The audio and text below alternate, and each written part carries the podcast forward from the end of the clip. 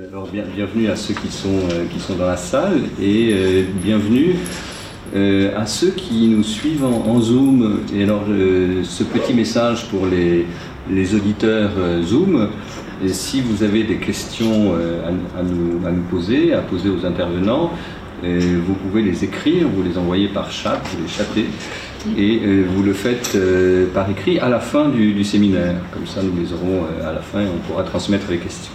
Alors,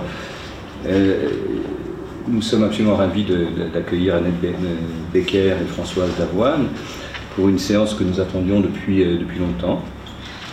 Entre autres parce qu'elle euh, va nous permettre d'avancer sur un des axes constitutifs du séminaire, axes dont les deux pôles sont expérience historique et psychanalyse.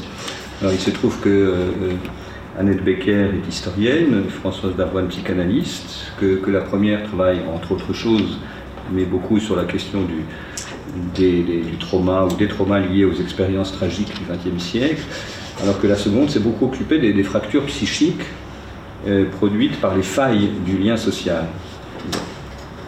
J'ajoute euh, à ça que euh, nous ne savions pas au départ, mais vous avez un dialogue nourri depuis des années et euh, c'est sans doute assez heureux pour nous de, de recevoir dans, ce séminaire des duos qui construisent euh, de manière, même de manière informelle, mais, dans, la confiance, une réflexion universitaire partagée. Alors, petite présentation, s'agissant d'Annette Becker, professeure d'histoire à Nanterre. Annette, je, serai rapide parce qu'on connaît bien tes travaux en, sciences politiques, étant donné qu'ils portent en, grande partie sur les violences de guerre, et tout d'abord sur la Grande Guerre. Alors, vous le savez sans doute, euh, Annette Becker est, l'une des fondatrices de l'historial de la Grande Guerre de Péronne. Elle a entre autres publié avec euh, euh, Stéphane Audouin-Rousseau, 14-18, Retrouver la guerre, chez Gallimard en 2000. Mais au-delà de, de, la guerre, de la Grande Guerre, elle a travaillé sur des violences de guerre au XXe siècle, et notamment sur les violences génocidaires jusqu'au génocide des Tutsis au Rwanda sur la manière dont ces cataclysmes et ces expériences traumatiques étaient vécues, perçues, comprises, décrites, commémorées, ou racontées par les artistes, les écrivains, les poètes comme Apollinaire, les intellectuels, etc. Ou bien au contraire, d'ailleurs, comment euh, ces événements euh, innommables étaient niés, refoulés, objets de, de surdité ou de cécité. Alors tu, elle place l'un de ses derniers livres, euh, Messager du, désastre, Raphaël Lemkin, Yann Karski et les génocides, qui est paru chez Fayard en 2018, sous les auspices euh, d'une citation de Marc Bloch, euh, extrait d'un texte connu qui s'appelle Réflexion d'un historien sur les fausses nouvelles de, de, la guerre. Je cite Marc Bloch, Tout se passe comme si la plupart des hommes circulaient les yeux à demi fermés au milieu d'un monde extérieur qu'ils dédaignent de regarder. Alors, je disais, je pensais que c'était ton dernier livre. En réalité, tu viens de me montrer le dernier livre que je signale à, ceux qui, qui, nous écoutent. Celui-ci s'appelle L'immontrable, guerre et violence extrême dans l'art et la littérature, paru chez Créafis il y a quelques mois. Alors, euh, on a pu dire de, ton travail qu'il relevait de l'histoire culturelle, euh, tel que je la comprends, je crois que ta démarche va, bien au-delà d'une démarche, disons, classiquement compréhensive, ce dont témoigne peut-être précisément euh, ton dialogue avec Françoise Davoine. Alors, Françoise Davoine, dont les, travaux sont moins connus dans ce lieu, a une trajectoire dont, je me permets juste d'évoquer quelques éléments, parce que vous en parlez vous-même dans votre dernier livre, euh, paru aux presses universitaires de France, euh, Voix du soin en contexte traumatique, euh, et que la manière dont vous parvenez à conjoindre les différents champs de savoir ou les différentes cultures universitaires qui vous constituent est, je trouve, très frappant et, tout à fait remarquable, tout à fait intéressant pour nous.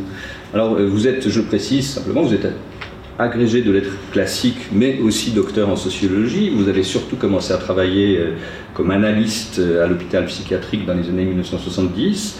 Et euh, c'est aussi à partir de ces années que vous avez animé avec Jean-Max Godillère un séminaire intitulé Folie et lien social, qui s'est tenu à l'école de hautes études en sciences sociales sur une très longue durée, jusqu'à la disparition de Jean-Marc Gaudière en 2015. Je fais juste une petite remarque, mais je trouve que cette question, cette question de la durée du travail, du travail de séminaire, c'est quelque chose d'important et qu'on perd de vue. Voilà. Ça fait beaucoup, beaucoup d'années de, séminaires de réflexion. Et alors, euh, euh, je ne vais pas tout citer de vous, mais entre autres publications, il y a l'ouvrage avec euh, Jean-Max Godillère, Histoire et trauma, sous-titre La folie des guerres.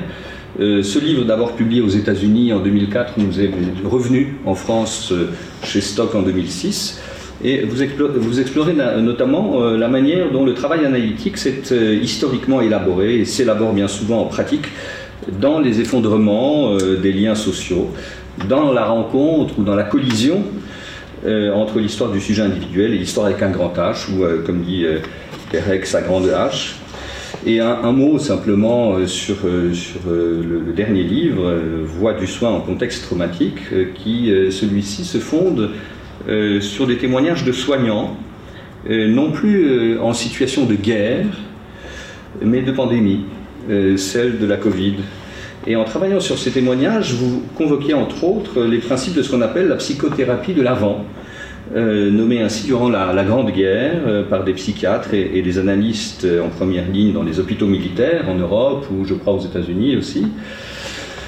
Euh, mais aussi, vous, sollicitez des éléments de, culture classique que vous allez trouver par exemple dans le Décaméron de Boccace, écrit, vous le savez sans doute, dans les années, les trois années, je crois, deux ou trois années euh, qui ont suivi la, Grande Peste, 1348.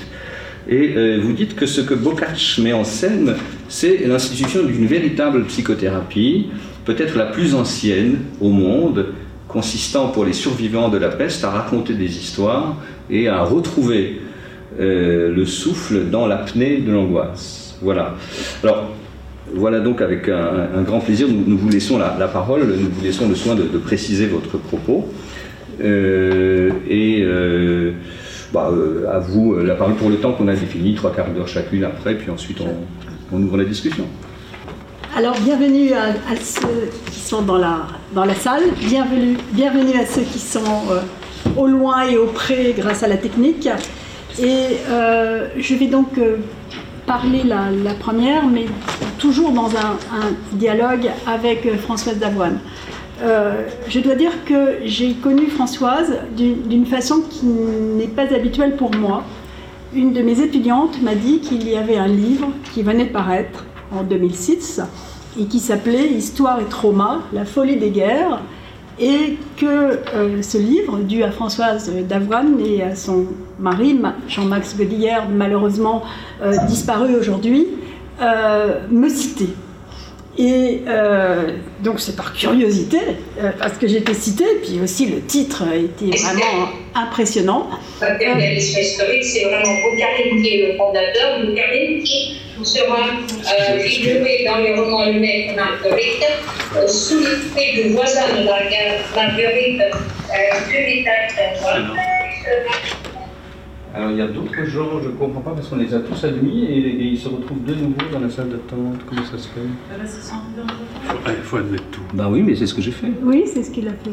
Bon, écoutez, on ne sait pas très bien ce qui se passe, mais de toute façon, c'est enregistré et donc euh, bah, on pourra le repasser par la suite, hein, parce que là aussi, on s'arrête les deux secondes, on n'en finira pas.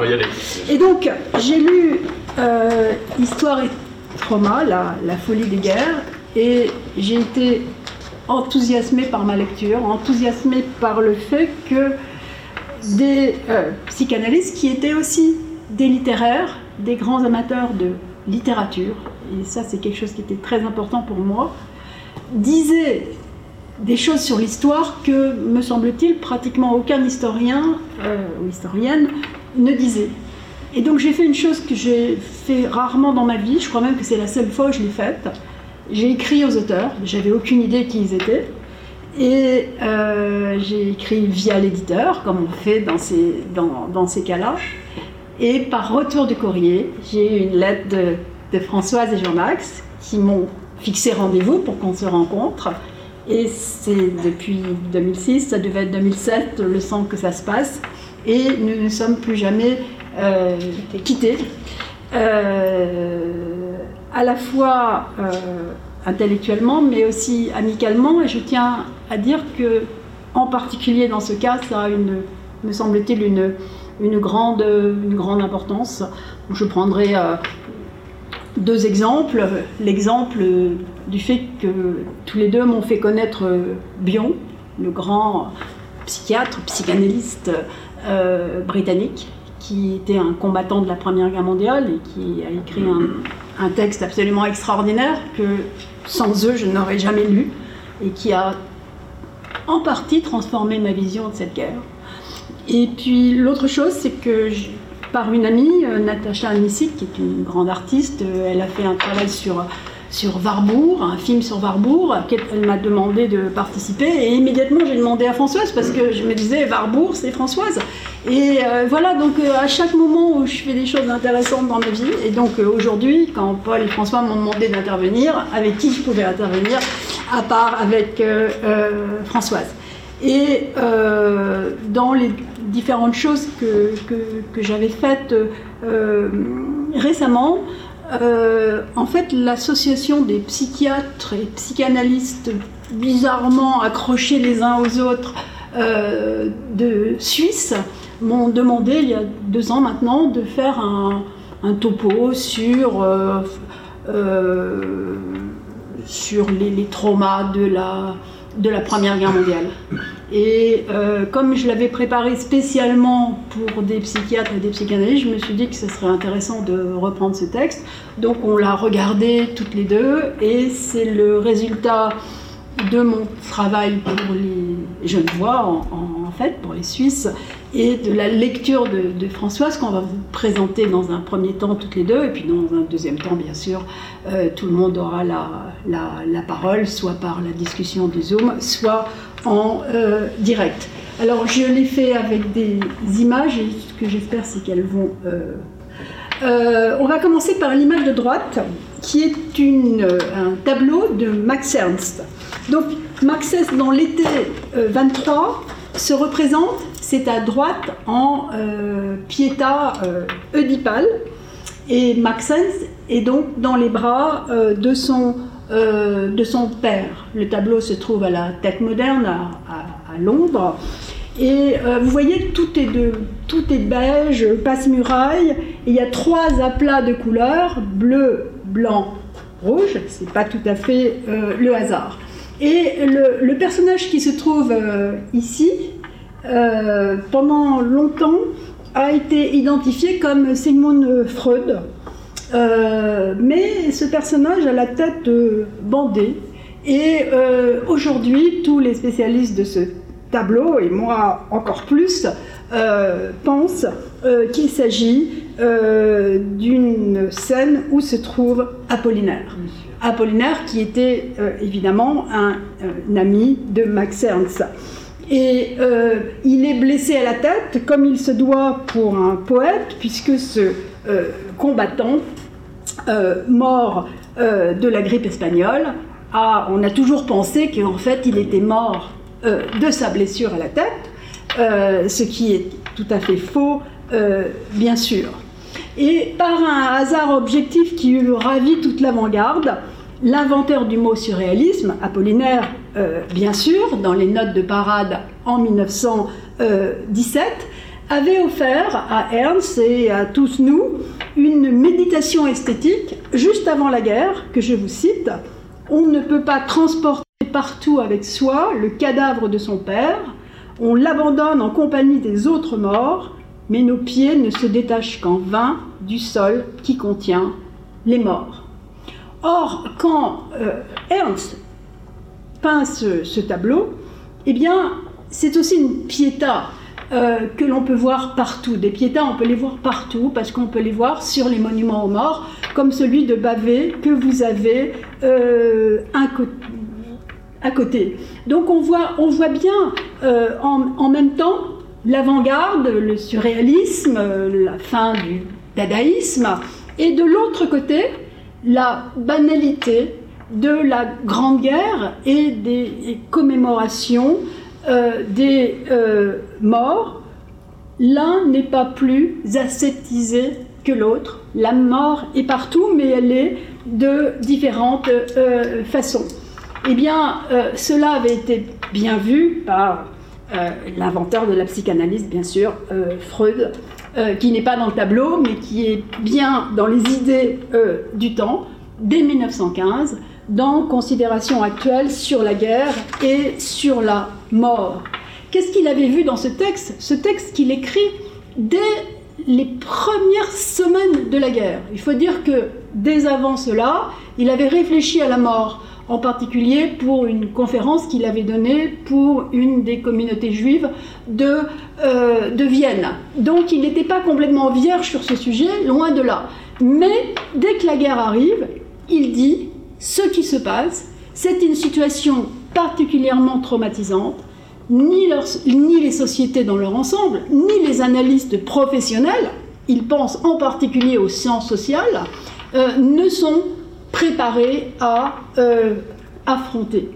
Et il parle euh, évidemment de l'illusion qui était celle de la vie, qui devient la désillusion. Et la désillusion, c'est que la mort est en train de gagner. Et en même temps, et Ernst en est un bon exemple, on voit bien que dans cette désillusion, il y a toujours l'illusion que l'on peut créer quelque chose. Et ce n'est pas totalement euh, le euh, hasard que le temps de guerre est celui de la euh, création de temps d'œuvres exceptionnelles, aussi bien d'un point de vue littéraire que d'un point de vue artistique.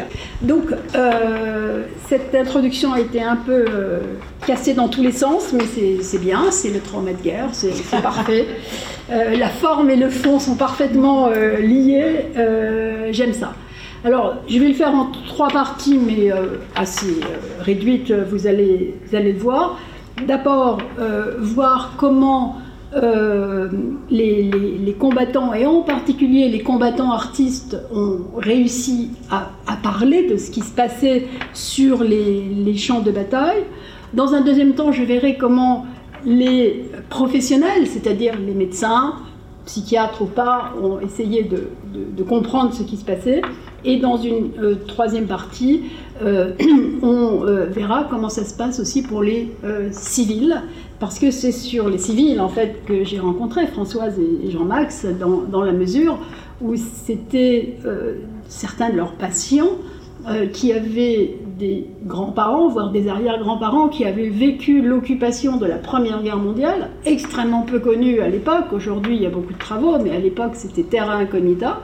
Et euh, c'était incompréhensible. Qu'est-ce qui se passait? Ils parlaient de camps de concentration pendant la Première Guerre mondiale. Tout le monde pensait, mais non, mais ils parlent de la deuxième. Mais ils parlaient bien de la première, donc je finirai euh, là-dessus en, souvenir de notre rencontre et puis aussi dans, l'importance que ça a, je crois, euh, dans la réflexion sur euh, la psychanalyse et les sciences euh, sociales. Alors d'abord, la découverte de la, de la folie sur les champs de, de, bataille. Alors, cette découverte du choc ce qu'on appelle le choc traumatique, j'y reviendrai plus, plus tard sur le, le, vocabulaire, choc traumatique, shell shock en anglais, commotion, obusite, parce qu'on pensait que c'était le, choc physique de euh, l'obus, puis on l'a appelé trauma, puis on l'a appelé au cours du XXe siècle le post-traumatic stress syndrome, euh, qu'on n'appelle plus déjà comme ça euh, d'ailleurs, on y reviendra tout à l'heure. le premier, je crois, dans l'histoire de la littérature qui a compris ce qui se passait, c'est Blaise Sandrard. Et Blaise Sandrard l'a compris dès la guerre russo-japonaise et l'a transcrit dans un des, chefs-d'œuvre euh, de, l'art et de la littérature du XXe siècle, qui est la prose du transsibérien, illustrée par euh, Sonia Delaunay en 1913. Et euh, je le cite À Talga, 100 000 blessés agonisés faute de soins, j'ai visité les hôpitaux de Krasnoyarsk et à Kilok, nous avons croisé un long convoi de soldats fous. J'ai vu dans les lazarets des plaies béantes, des blessures qui saignaient à pleines orgues, et ce vers est particulièrement beau et tellement juste, et les membres amputés dansaient autour ou s'envolaient dans l'air rauque. En 1914, en 1915, les récits de ce style abondent. Euh, il y en a énormément. J'en euh, prendrai juste un ou deux qui me paraissent particulièrement intéressants. D'abord celui d'un très jeune peintre, qui est encore à peine peintre, qui s'appelle Jean Lursa, et euh, qui est en première ligne pendant deux ans et qui écrit des lettres absolument extraordinaires. J'ai des trous complets de la mémoire, certaines périodes sont complètement noires, tous ont été frappés ainsi, amnésie et surdité, plus chute des cheveux, plus boulimie. Tu vois tous les hommes ici manger, sucer des bonbons, boire toute la journée. Et autre chose, si le fracas en effet peut faire comprendre la surdité, euh, pardon, ça c'est, mon texte, vous voyez, c'est pas tout à fait euh, réglé. Le ciel nous tombe sur la tête, cette guerre devient inouïe, nous avons vécu avec les cadavres sous notre terre où nous dormions et dont l'odeur nous piquait au nez et rendait le sol élastique sur notre tête. Vous voyez, ce genre de, description, il y, en a, énormément. Et ce qu'on voit euh, très bien immédiatement, ce sont des syndromes qui sont des syndromes physiques du trauma. Euh, la surdité, la cécité, euh, l'impossibilité de marcher, les tremblements, la paralysie, etc. etc. et euh, euh, tout cela est bien vu immédiatement, et par les hommes qui le décrivent, ainsi l'URSA, et par les médecins qui le décrivent aussi très bien. Mais on n'en comprend pas, évidemment, l'origine. Alors Apollinaire euh, non seulement il essaye de le décrire, mais en plus il en est euh, atteint. Je dirais que c'est ma contribution euh, principale à l'étude d'Apollinaire, puisque j'ai essayé de, prouver qu'il avait été atteint de ce syndrome avant même d'être blessé à la tête. alors on voit ici le, poète assassiné. Le poète assassiné, c'est très intéressant puisqu'il avait commencé à le rédiger avant la Première Guerre mondiale. Et c'est pendant la Première Guerre mondiale qu'il est réellement assassiné. Et qu'il continue euh, en utilisant ses troubles de guerre, ses troubles personnels et ceux de ses petits camarades de tranchée, à l'intérieur du poète assassiné, ce qui en fait une œuvre absolument euh, extraordinaire. Et ce qu'on voit bien aussi, y compris dans son écriture, c'est que son écriture change. Ah, je vais trop vite.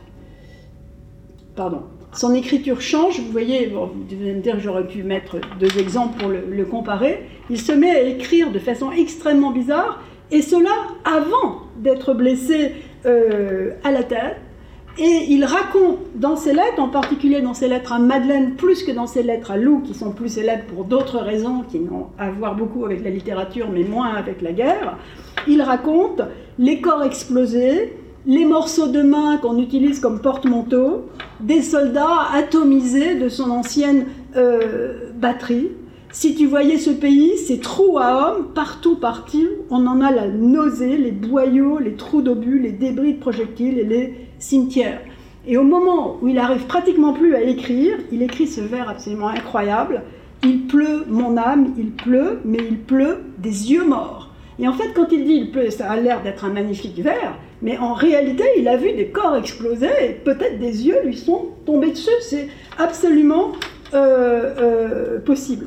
Et il se représente au, fur et à mesure euh, pratiquement mort et enterré et enseveli. ce complexe de l'ensevelissement, d'ailleurs, qu'a connu Aragon. Aragon qu'il a complètement nié après après la guerre, alors que pendant la guerre lui-même, il disait qu'il avait été euh, victime de ce euh, traumatisme. Et c'est le moment d'ailleurs où euh, Apollinaire se met à dessiner, et il dessine ici, par exemple, son ami Blaise Sambrard, avec la main coupée, puisque entre les deux, eh bien, Blaise Sambrard a en effet perdu un bras, toujours au même, au même moment. Et on, voit bien ici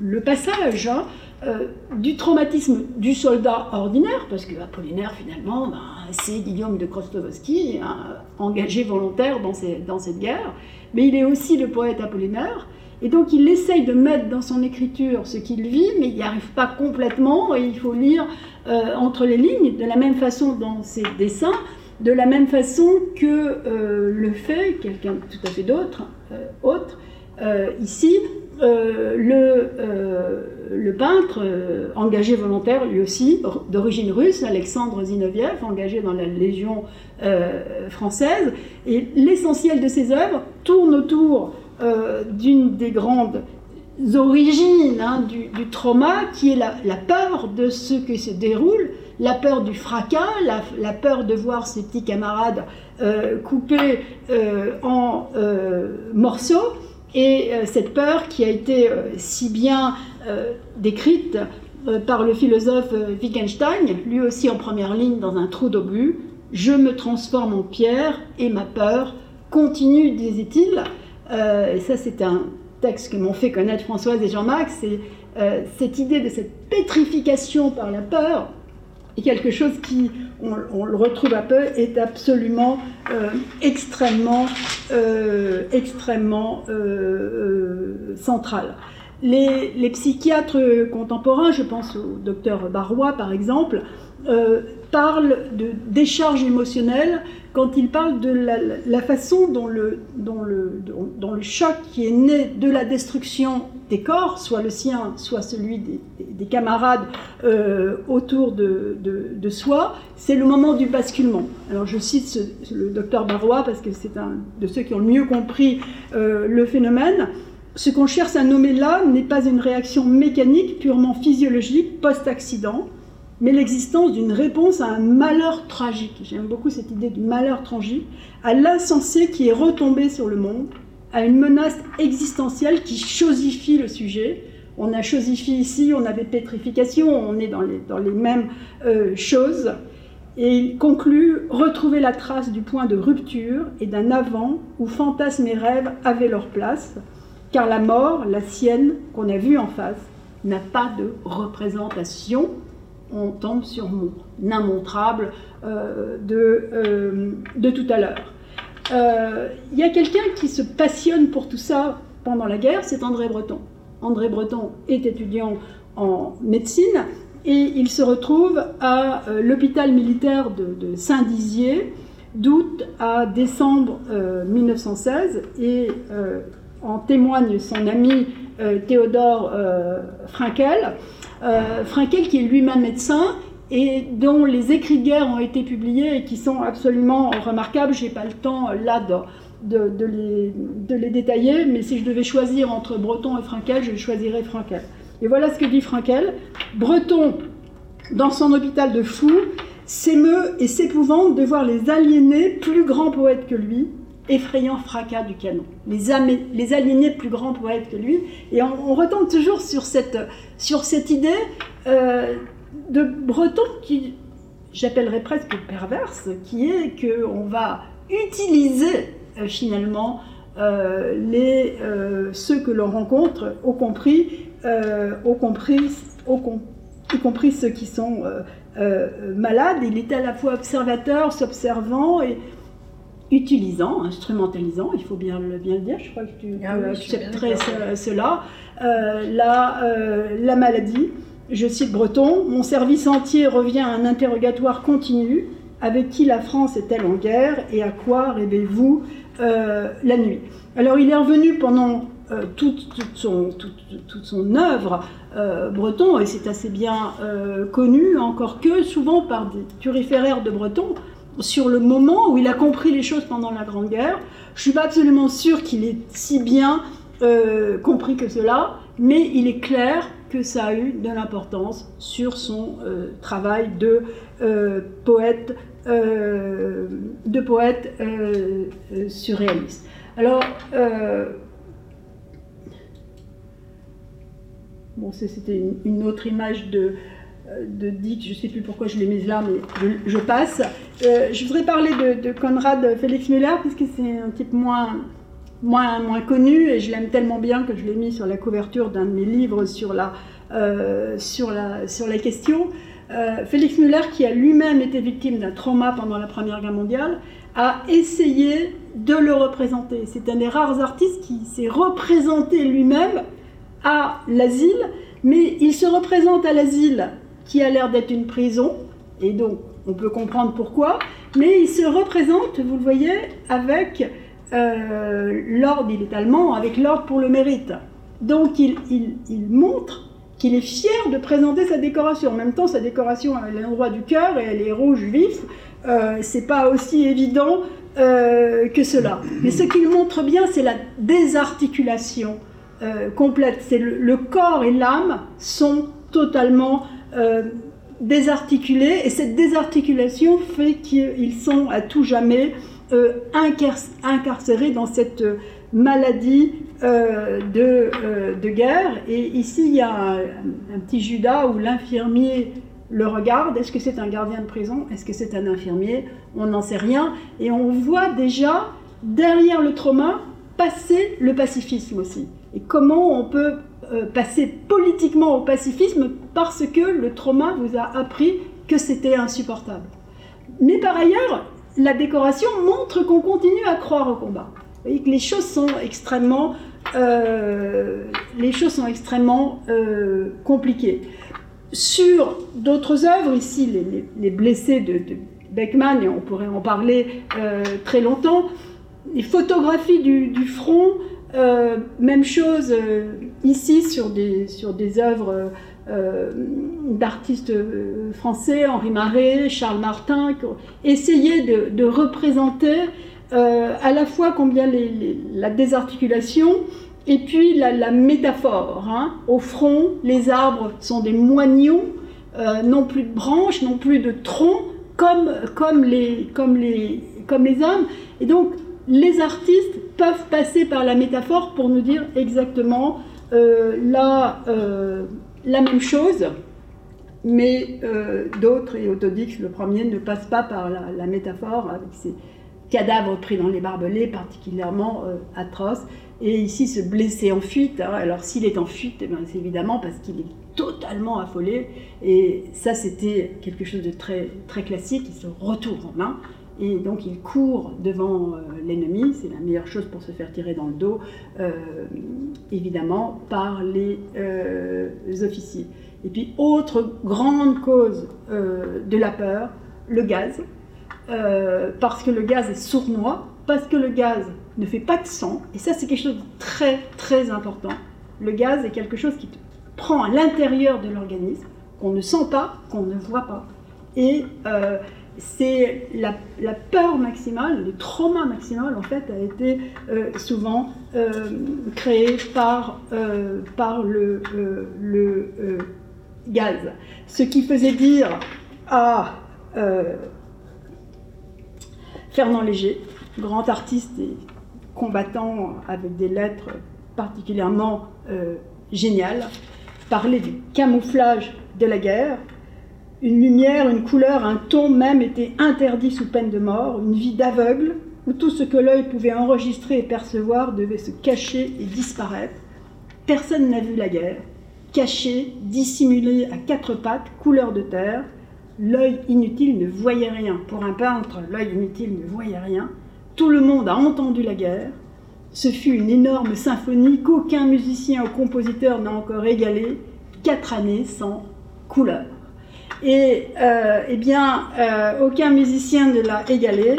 Euh, je le disais tout à l'heure, eh bien, peut-être certains musiciens l'ont égalé, et un qui l'a égalé sans doute, c'est le, Berg de Wojciech, mettant en scène, juste après la guerre, inventant un soldat fou, soldat fou d'une pièce de Buchner, donc on est en 1830, mais en réalité, c'est l'expérience de Berg de la guerre, du traumatisme de, de, la guerre de Berg qui fait que euh, euh, est devenu euh, fou, traumatisé.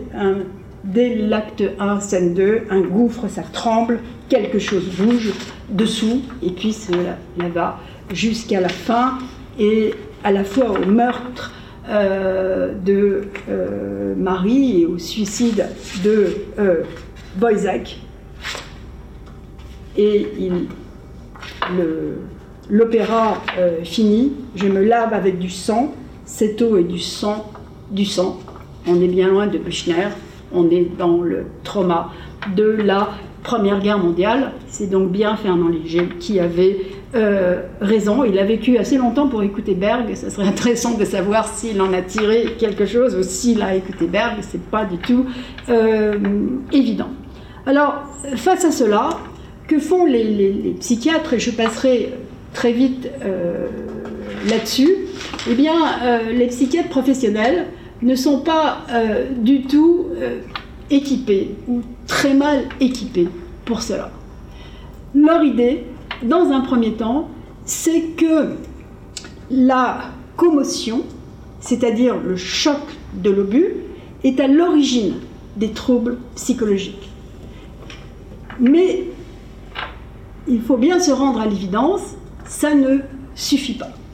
Ça ne suffit pas, et en particulier, euh, les troubles comme euh, la paralysie, euh, le bégaiement, voire l'impossibilité complète de parler, l'amnésie, ça peut pas être seulement physique. Il y a autre chose. Et alors, leur grande théorie devient la théorie de la simulation. C'est-à-dire, c'est par manque de patriotisme que les gens sont malades. Ils sont vraiment malades mais c'est parce que euh, ils sont faibles face au devoir pour la, euh, pour la patrie. Sauf que quand des officiers enthousiastes, des officiers qui jusque-là se sont battus irréprochablement et portent toutes les croix de guerre qu'il faut, commencent à avoir les mêmes troubles, et qu'ils sont d'autant plus désespérés qu'ils voudraient aller au front, mais qu'ils ne peuvent plus marcher, alors là, ils se disent qu'il y a autre chose. Et euh, le résultat, c'est qu'ils font des, essais, des essais quelquefois euh, suivis de succès. Vous voyez ici euh, en particulier l'électrothérapie ou des choses extrêmement modernes et intéressantes. Hein. En Angleterre, ici, on voit un, soldat qui ne peut plus marcher, que l'on met devant une caméra pour qu'il essaie de rejouer ce qui lui arrive pour arriver à le euh, réhabiliter.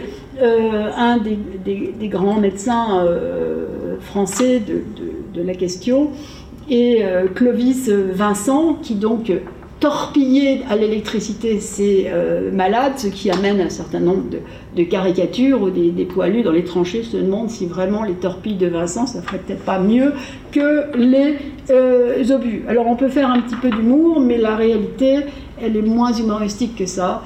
Euh, au fur et à mesure de la guerre, de plus en plus de lits d'hôpitaux sont pris par des malades traumatisés et on n'arrive pas à en faire euh, grand, grand, grand chose.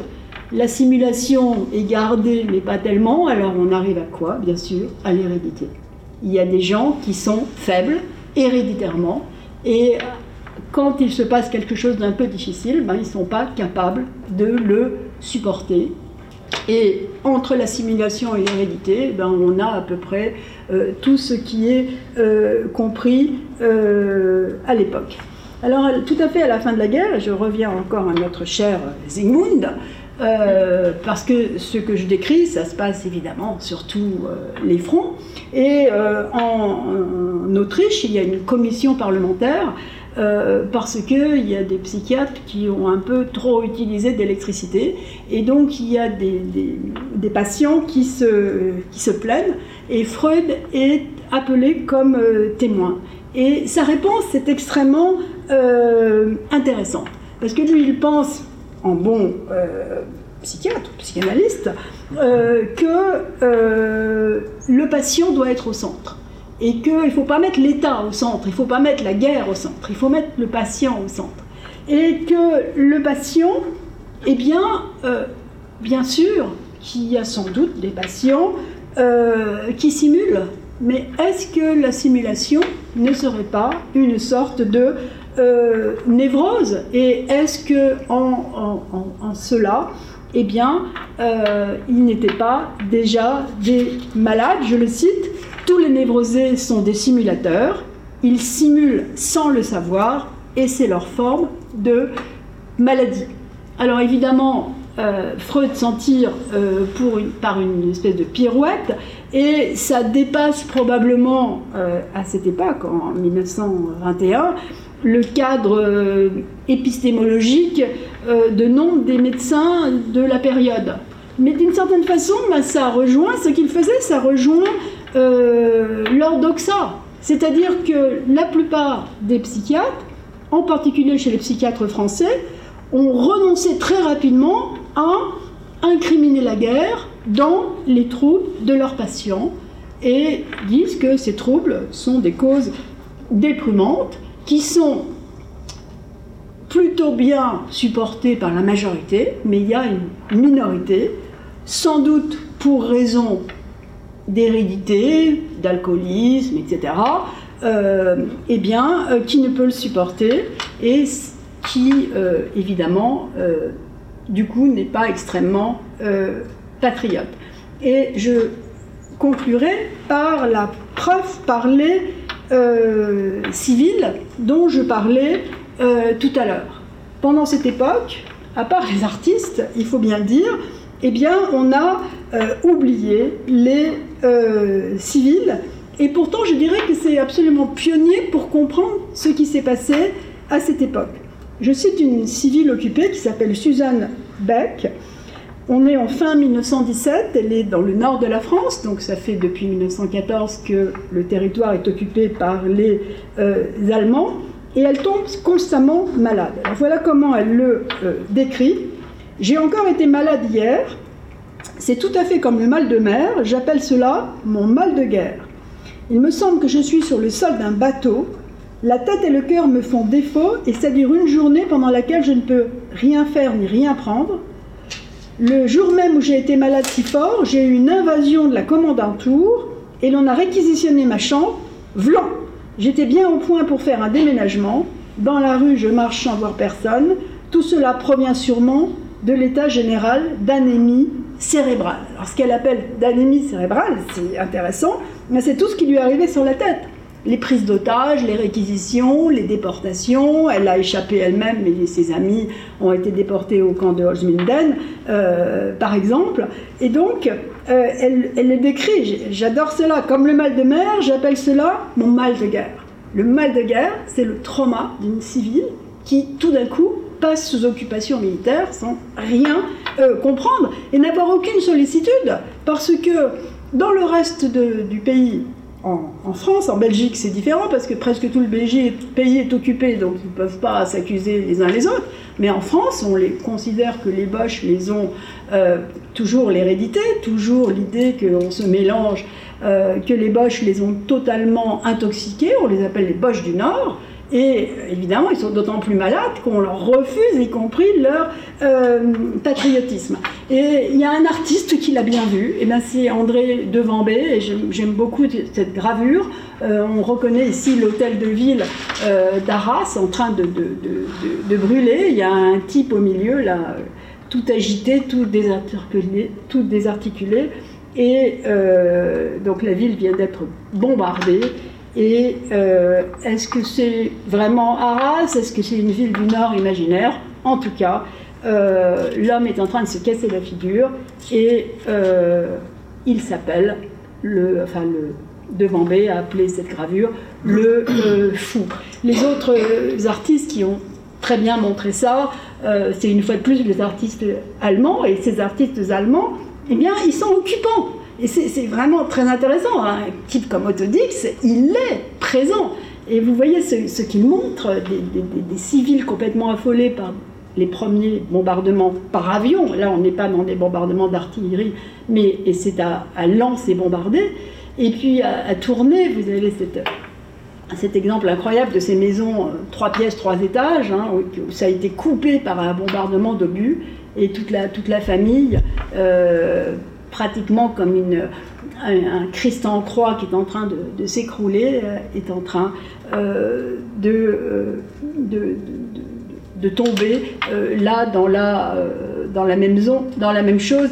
Dix de nouveau, et cette image est absolument si vous connaissez un petit peu les, photos d'Hiroshima et de Nagasaki, euh, il y a une photo exactement pareille où une, femme de Nagasaki continue en train de mourir, continue à donner le, sang, le sein pardon, à son enfant qui est déjà mort. Et là, vous avez exactement la même chose. On a du mal à croire que le photographe de Nagasaki, le photographe américain dans Nagasaki, ait vu euh, cette image, mais c'est absolument incroyable ce passage, des, deux. Et donc là, l'enfant est mort et elle, elle, le regarde complètement, euh, complètement, euh, complètement hystérique. Et donc ce que vivent ces populations du Nord, évidemment, au même moment, euh, ça n'a encore rien à voir avec ce qui est en train de se passer dans l'Empire ottoman où se passe un, génocide. cette, photographie et cette, image me sont extrêmement chères au point que je les ai mis euh, en couverture de mon, de mon dernier livre, mais euh, je trouve que c'est une, magnifique image pour euh, votre séminaire tout entier, puisqu'on a ici une, photo qui, est prise en 1912, avant. Euh, et vous voyez la mère a une belle robe, une belle robe à fleurs. C'est une, photo pour, parce que le père émigre aux États-Unis, donc c'est quand même pas si drôle que ça. Euh, mais il y a une espèce de, dignité. Il a son petit, son petit bouquet de fleurs. Ils, ont, ils, sont, ils sont bien habillés.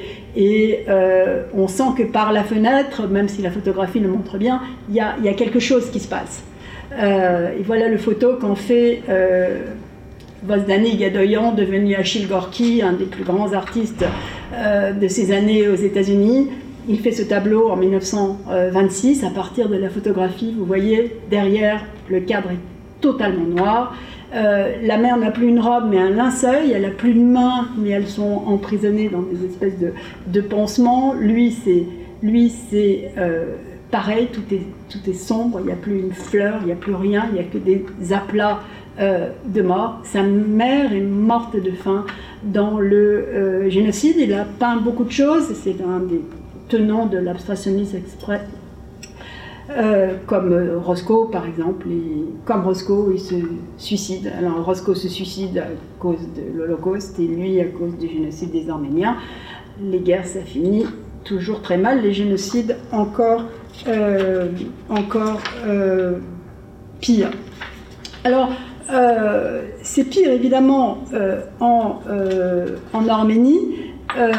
et si vous voulez lire des choses très, très passionnantes sur le résultat psychiatrique euh, du génocide. Il y a euh, Anouche qui est en train de travailler là-dessus. Elle a déjà écrit quelques, quelques articles. Il n'y a pas encore de, de, livre, mais ce sera vraiment euh, remarquable. Alors moi, ça, j'y connais rien, mais je reviens à mes populations du Nord.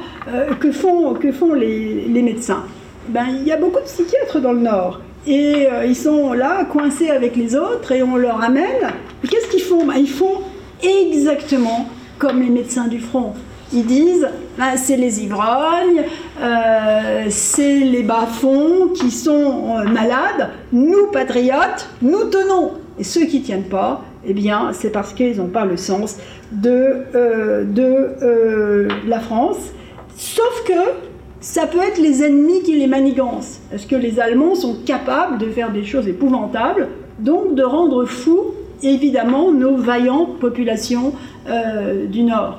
Et les thèses de médecine à ce moment-là sont absolument euh, passionnantes parce qu'elles montrent d'incompréhension des phénomènes, mais aussi de, patriotisme local et national euh, absolument euh, fascinant. Et on revient à ce que je disais pour les médecins, les médecins du front.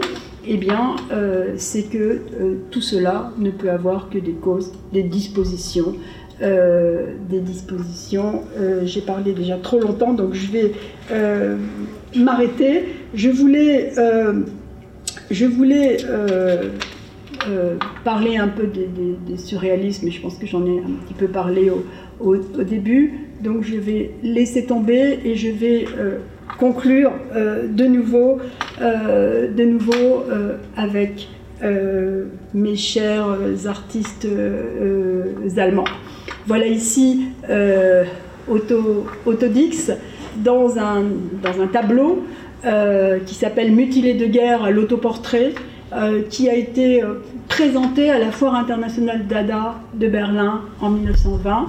Mais cette œuvre a été euh, détruite, elle a été détruite par les nazis à partir du moment où se sont pris à la dégénérescence humaine et à la dégénérescence artistique, qui était exactement, exactement la même. Comme il n'y a pas de hasard, il n'y a que des nécessités, je suis en train d'écrire un, livre sur un, artiste allemand qui s'appelle Otto Freundlich, qui a fait pratiquement toute sa carrière en, France, qui était un ami de, Picasso, de Max Jacob, euh, depuis le début du siècle, qui a eu la mauvaise idée de retourner en Allemagne dans les années 20, qui a été rattrapé par le nazisme.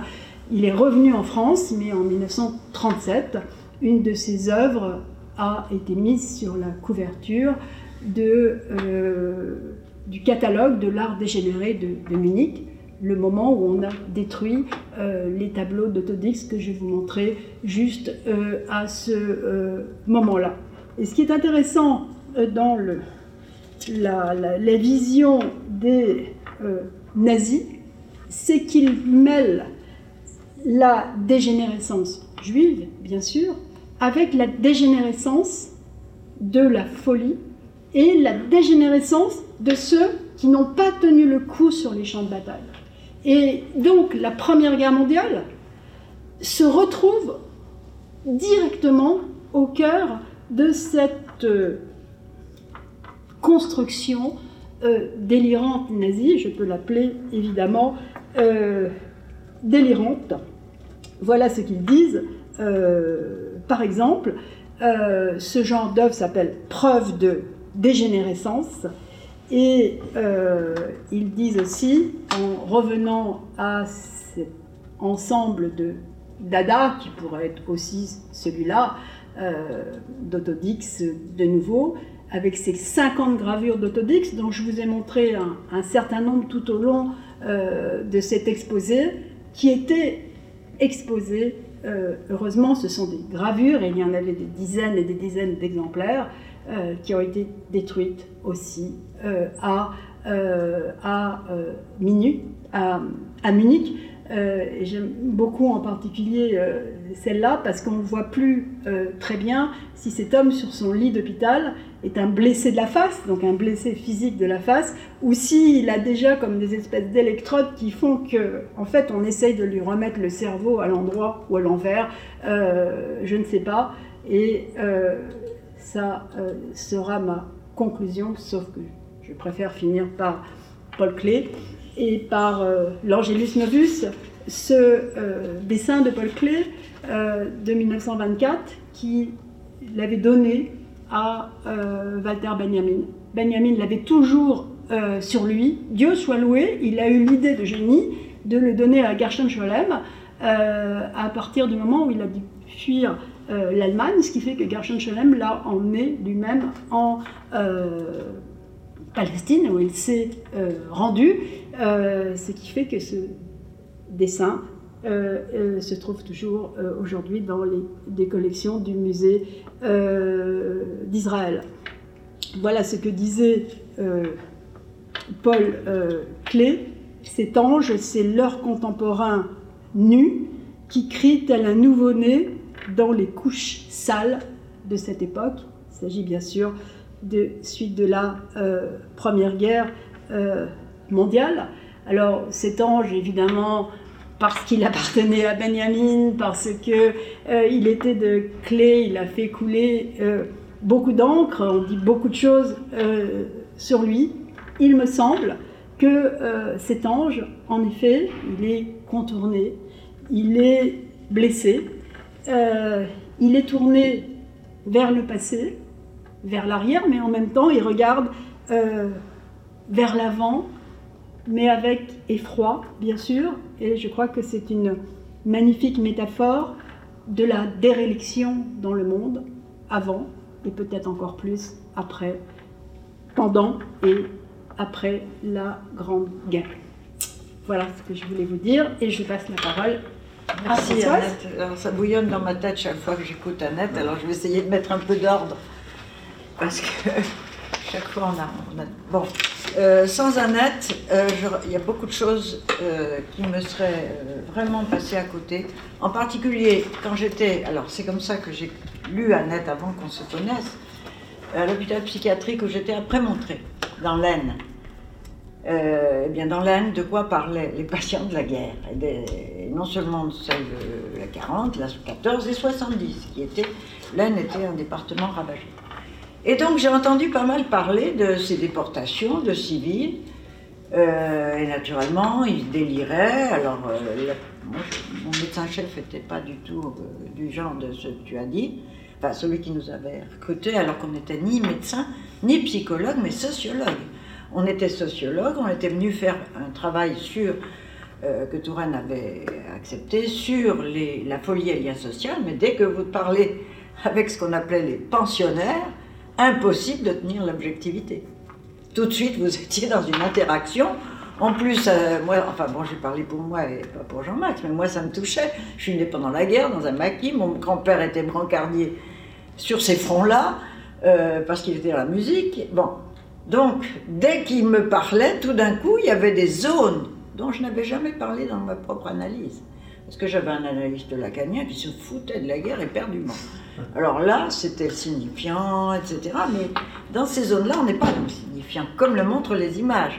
On est justement dans un domaine d'images sensorielles extrêmement intenses, violentes, qui sont hors du temps, puisqu'elles sont hors de la parole. Alors, c'est ça que je vais vous parler tout de suite. Là, il y a un autre paradigme de la psychanalyse que Freud a bien vu, euh, sauf qu'il ne l'a pas mis en pratique.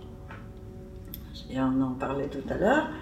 Euh, il, euh, a vu très vite, Freud a vu très vite, avant de renoncer à ce qu'il appelle ses neurotiques en septembre 97, c'est-à-dire le moment où il a séparé de Breuer, où il a commencé le complexe d'Oedipe, les patientes qui lui parlaient de séduction et d'abus sexuels il trouvait que c'était beaucoup trop euh, nombreux, enfin que c'est pas possible que ce soit si nombreux, surtout, il ne voulait pas incriminer le. Je, passe vite là-dessus, mais c'est très important. Son père venait de mourir, il ne veut pas incriminer les pères, dont le sien, qui avait abusé de ses frères et sœurs. Bon, ça, une fois qu'on a dit ça, on voit comment Freud euh, s'engage pour sur la voie qui est très juste quand on n'est pas dans le trauma du signifiant, enfin il dit pas ça comme ça, mais il dit euh, du, langage du rêve, la métaphore, la métonymie, euh, les fantasmes, euh, le refoulement, le refoulement. Bon. À partir de là, il a quand même, bizarrement, en 1907, il parle d'un délire, d'un historien d'ailleurs, dans une nouvelle allemande de, de Wilhelm Jensen, qui s'appelle la Gradiva, et là il dit tout l'inconscient est refoulé. Non, je fais le tout le temps. Tout le refoulement est inconscient, mais on ne peut pas dire que tout l'inconscient est refoulé.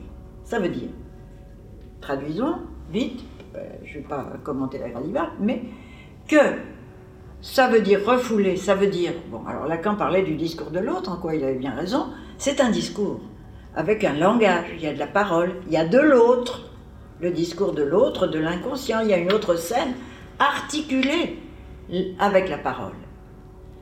L'autre inconscient, dont parle Freud, et parle d'un délire justement de folie, n'a rien à faire avec la parole puisque la parole s'arrête. Pour une simple raison, traumatique, alors là on a vu assez de raisons dans toutes ces images, c'est qu'il n'y a pas d'autre. Le fou que vous voyez sur les images, les, les, types en train de manger dans leur, euh, dans leur sape, ou bien euh, ce que vous voyez avec cet effroi incroyable dans les yeux. Enfin, moi, je vois tout. je te remercie vraiment parce que c'est quel, quel je remercie beaucoup Annette parce que ces gens-là, à part tous ces artistes, n'en parlaient pas, sauf entre eux. Mon grand-père disait rien.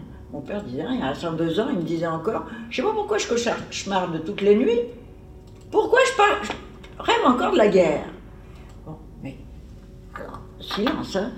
Donc, là, il n'y a pas d'autre. Sauf entre eux. Mais entre eux, c'est une altérité particulière dont je vais vous parler, qui est celle du thérapone. Hein. C'est celle. Euh, bon, donc, il n'y a pas de parole, il n'y a pas d'autre. Donc, il y a des images sensorielles qui sont hyper puissantes que justement ces artistes nous font, j'allais dire, l'honneur de nous montrer. Parce qu'ils pourraient tout aussi bien. Parce que je ne crois pas que ces artistes font ça pour, comme on dit, euh, le dedans, faut qu'il aille au dehors. Il n'y a pas de dedans dehors, il n'y a plus de limite. C'est plutôt pour nous rendre témoins. Ils nous font l'honneur de témoins de choses qui sont, qu'on ne croit pas, qui sont incroyables. Et d'ailleurs, c'est pour ça qu'ils se taisent la plupart du temps. Les gens, on ne me croira pas. Un enfant violé vous dira ça. Tout comme un guerrier de la guerre de 14. On ne me croira pas. Donc il n'y a pas d'autre. À ce moment-là, s'il n'y a pas d'autre, s'il n'y a pas de langage, s'il n'y a pas de parole, le temps s'arrête. Parce que le temps est fait de symboles. 1, 2, 3, 4, 5. La chronologie est faite de chiffres. On est dans un registre, dans un langage mathématique. Et là, comme tout langage s'arrête, sur ce point-là, par, ailleurs, on peut très bien euh, parler, etc. Sur ce point-là, le temps s'arrête.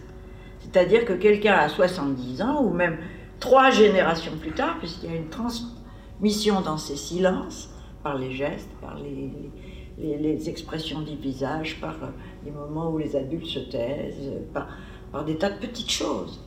Ça se transmet hors du temps. C'est-à-dire que euh, trois générations après, euh, ben, c'est comme ça que j'ai cherché, j'ai trouvé Annette, on me parlait, trois générations après, du camp de Holzminden. Euh, mes, grands-parents ont été déportés, dans un délire. Hein. donc je me disais, mais le gars, il, enfin, il y en avait plusieurs qui me parlaient de ça à l'hôpital. Il, perd la boule, euh, c'est 40, c'est pas 14. Et c'est dans ton livre, Les oubliés de la guerre, avant de te rencontrer, que je me suis dit, mais ils ont raison. il me disait l'histoire. En quoi? Tout de suite, je vous donne une formule. Dans ce cas-là, le fait psychique, qu'on oppose toujours au fait historique, puisque le fait psychique, c'est fait de la subjectivité, etc. Le fait euh, euh, historique, c'est objectif, se rejoignent complètement. C'est ce qu'on a vu sur les images. Il montre toutes ces images dont ils sont, sont, dont ils sont envahis. D'ailleurs, c'est ce que font les médecins anglais, là, euh, ils montrent le moment de, où tout s'est arrêté. Euh, ils montrent, ils sont des monuments. Donc le fait psychique est un monument d'un moment où toute la parole, le langage s'est arrêté. Bon, alors ça ne va pas du tout pour la psychanalyse, c'est pour ça qu'ils s'y sont pas intéressés pendant très longtemps. Hein, alors là, euh, soyons clairs, le, trauma, euh, enfin maintenant c'est à la mode, même quand j'étais jeune on n'en parlait pas. La folie c'était une structure, la forclusion du nom du père, moi j'étais dans le machin de Lacan. Euh, donc, euh, ben voilà, euh, forclusion, ad vitam aeternam, on ne sait pas comment faire d'ailleurs pour que ça change. Bon, on est hors du temps. Enfin, la psychanalyse n'est pas intéressée. Alors, tout de suite, ce que je veux vous dire, c'est que euh, c'est ce qu'a montré Annette avec euh, Clovis Vincent, la tradition française. Pendant la guerre de, de 14, et c'est pas moi qui le dis, c'est d'autres historiens, tu connais Stéphane Tison et Hervé Guillemin, qui ont donc publié un livre il n'y a pas longtemps, nous sommes à peu près le seul pays où aucun psy s'est intéressé aux traumatisés de guerre. Il n'y avait personne. Euh, ça existait naturellement en minimum en Allemagne. Frieda von Reichmann, qui va créer toute la. qui va ensuite euh, créer la psychanalyse des psychoses aux États-Unis à Chestnut Lodge. Vous avez peut-être un. Enfin, où était s'il est mieux connu qu'elle, euh, mais c'était son analysant. Euh, enfin, toute cette grande tradition de psychanalyse de la psychose qui n'existait pas en France. Hein. Lacan n'a pas voulu se prononcer sur ce, sujet-là du tout. Il faisait beaucoup de théories, beaucoup de théories, beaucoup de théories, mais aucune pratique. L'absence de pratique en France est absolument euh, assez comment, incroyable. Pendant ce temps-là, alors, Frida, à 20 ans, 22 ans, elle dirigeait officieusement, parce qu'elle était femme, un, euh, un, service de blessés à la tête à l'hôpital de Königsberg, la ville d'Anna Arendt d'ailleurs. Euh, voilà. Euh, et puis ensuite, elle s'est dirigée avec un neurologue qui s'appelait Kronsch. Comment il s'appelle? Ah. Un neurologue extraordinaire. Ensuite, elle est passée à la psychanalyse de la schizophrénie, qu'elle trouvait mille fois plus facile que les gens blessés à la tête. Donc, ensuite, elle, a émigré aux États-Unis. Quand les nazis ont commencé à autour d'elle. Elle a créé, elle est arrivée pour un job d'été, elle, elle, a créé toute cette tradition de psychanalyse de la, de la folie, qui est, qui est un autre paradigme complètement différent de la psychanalyse. Il faut bien le savoir. Que nous, Jean-Max et moi, on a découvert par hasard en 80, on ne connaissait pas son nom. On ne connaissait pas le nom de d'elle, de Aristax Sullivan, qui avait soigné les schizophrènes toujours à l'issue de la guerre de 14 dans les années 20 aux États-Unis. On ne connaissait pas le nom de Gaetano Benedetti à Bâle, 500 km, qui travaillait sur cette tradition de psychanalyse de la folie. Ça n'existait pas en France. Et là, on est dans cette grande euh, tradition électrochoquante, euh, euh enfin c'est génétique, euh, ou bien c'est des structures immuables. Bon, tout ça pour vous dire que la guerre de 14 a été le creuset du côté, alors puisque je parle de psychanalyse, d'une sorte de nouveau paradigme pour la psychanalyse, parce que ben, on ne pouvait pas leur dire allez vous allonger sur le divan et puis associer librement. Hein. comme disait Annette, ils revenaient de trop d'obus où ils avaient vu, comme dit Apollinaire, les yeux des copains un peu partout. ils, étaient mutiques.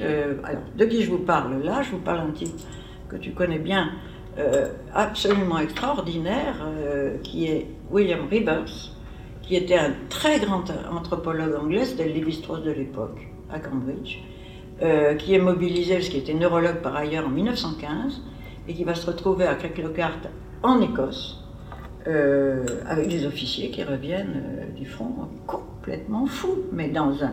Alors, bien sûr, il a affaire à l'équivalent de Clovis Vincent, euh, en Angleterre, hein, on électrochoque. Par... Enfin non, ça s'appelle faradisation, mais bon, ça se passe partout ça. Et lui, comme c'est quand même un, type que ça passionne, ces, hommes le passionnent, il va peu à peu inventer comment atteindre leur, euh, leur euh, le, silence, ou comment atteindre le trop d'obus, comment aller avec eux dans le trop d'obus.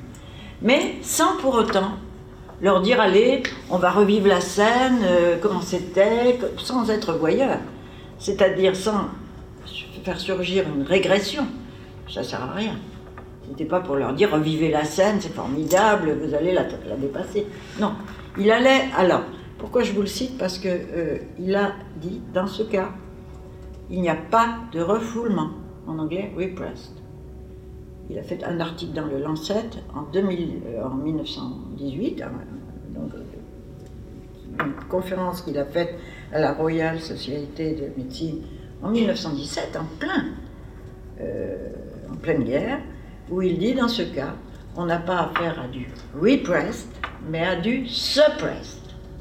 Et on revient à ce que Freud avait anticipé en 1907, l'inconscient qui n'est pas refoulé. Et effectivement, on n'est pas là à dire euh, bah, associer librement. On a affaire à des images. Et la seule façon d'atteindre ces images, pour le psychique en face, c'est de, c'est de raisonner. Pourquoi bah, C'est très simple. Dès que vous voyez quelqu'un comme le fou qui est sur euh, l'autodix, ça vous fait quelque chose. Enfin, vous n'êtes pas là à le regarder euh, comme une sorte d'insecte vous avez des, réactions très différentes selon les gens. Hein. Euh, moi, je vois des gens en contrôle, etc., qui arrivent chez moi en me disant Oh, faut pas que j'en parle à des collègues, mais alors ça m'a réveillé ceci, ça m'a réveillé cela. Ils vont me renvoyer sur un divan. Hein, ah, vous n'êtes pas bien analysé, etc. Alors que c'est l'outil même, c'est notre outil. Qu'est-ce que ça réveille Et là, on en parle tout de suite. Ça peut être un rêve, ça peut être un cauchemar, ça peut être quelque chose qu'on a nous à élaborer, on le partage. C'est une autre forme de travail analytique, c'est tout à fait aussi analytique, mais cette image, au lieu d'être, comme tu citais Warburg, ce qu'on appelle les images survivantes, hein, c'est ça qu'il a. Donc, à Warburg, c'était un grand historien de la Renaissance d'une grande famille euh, de banquiers à Hambourg, qui est devenu fou à l'arrivée de la guerre de 14, euh, voilà.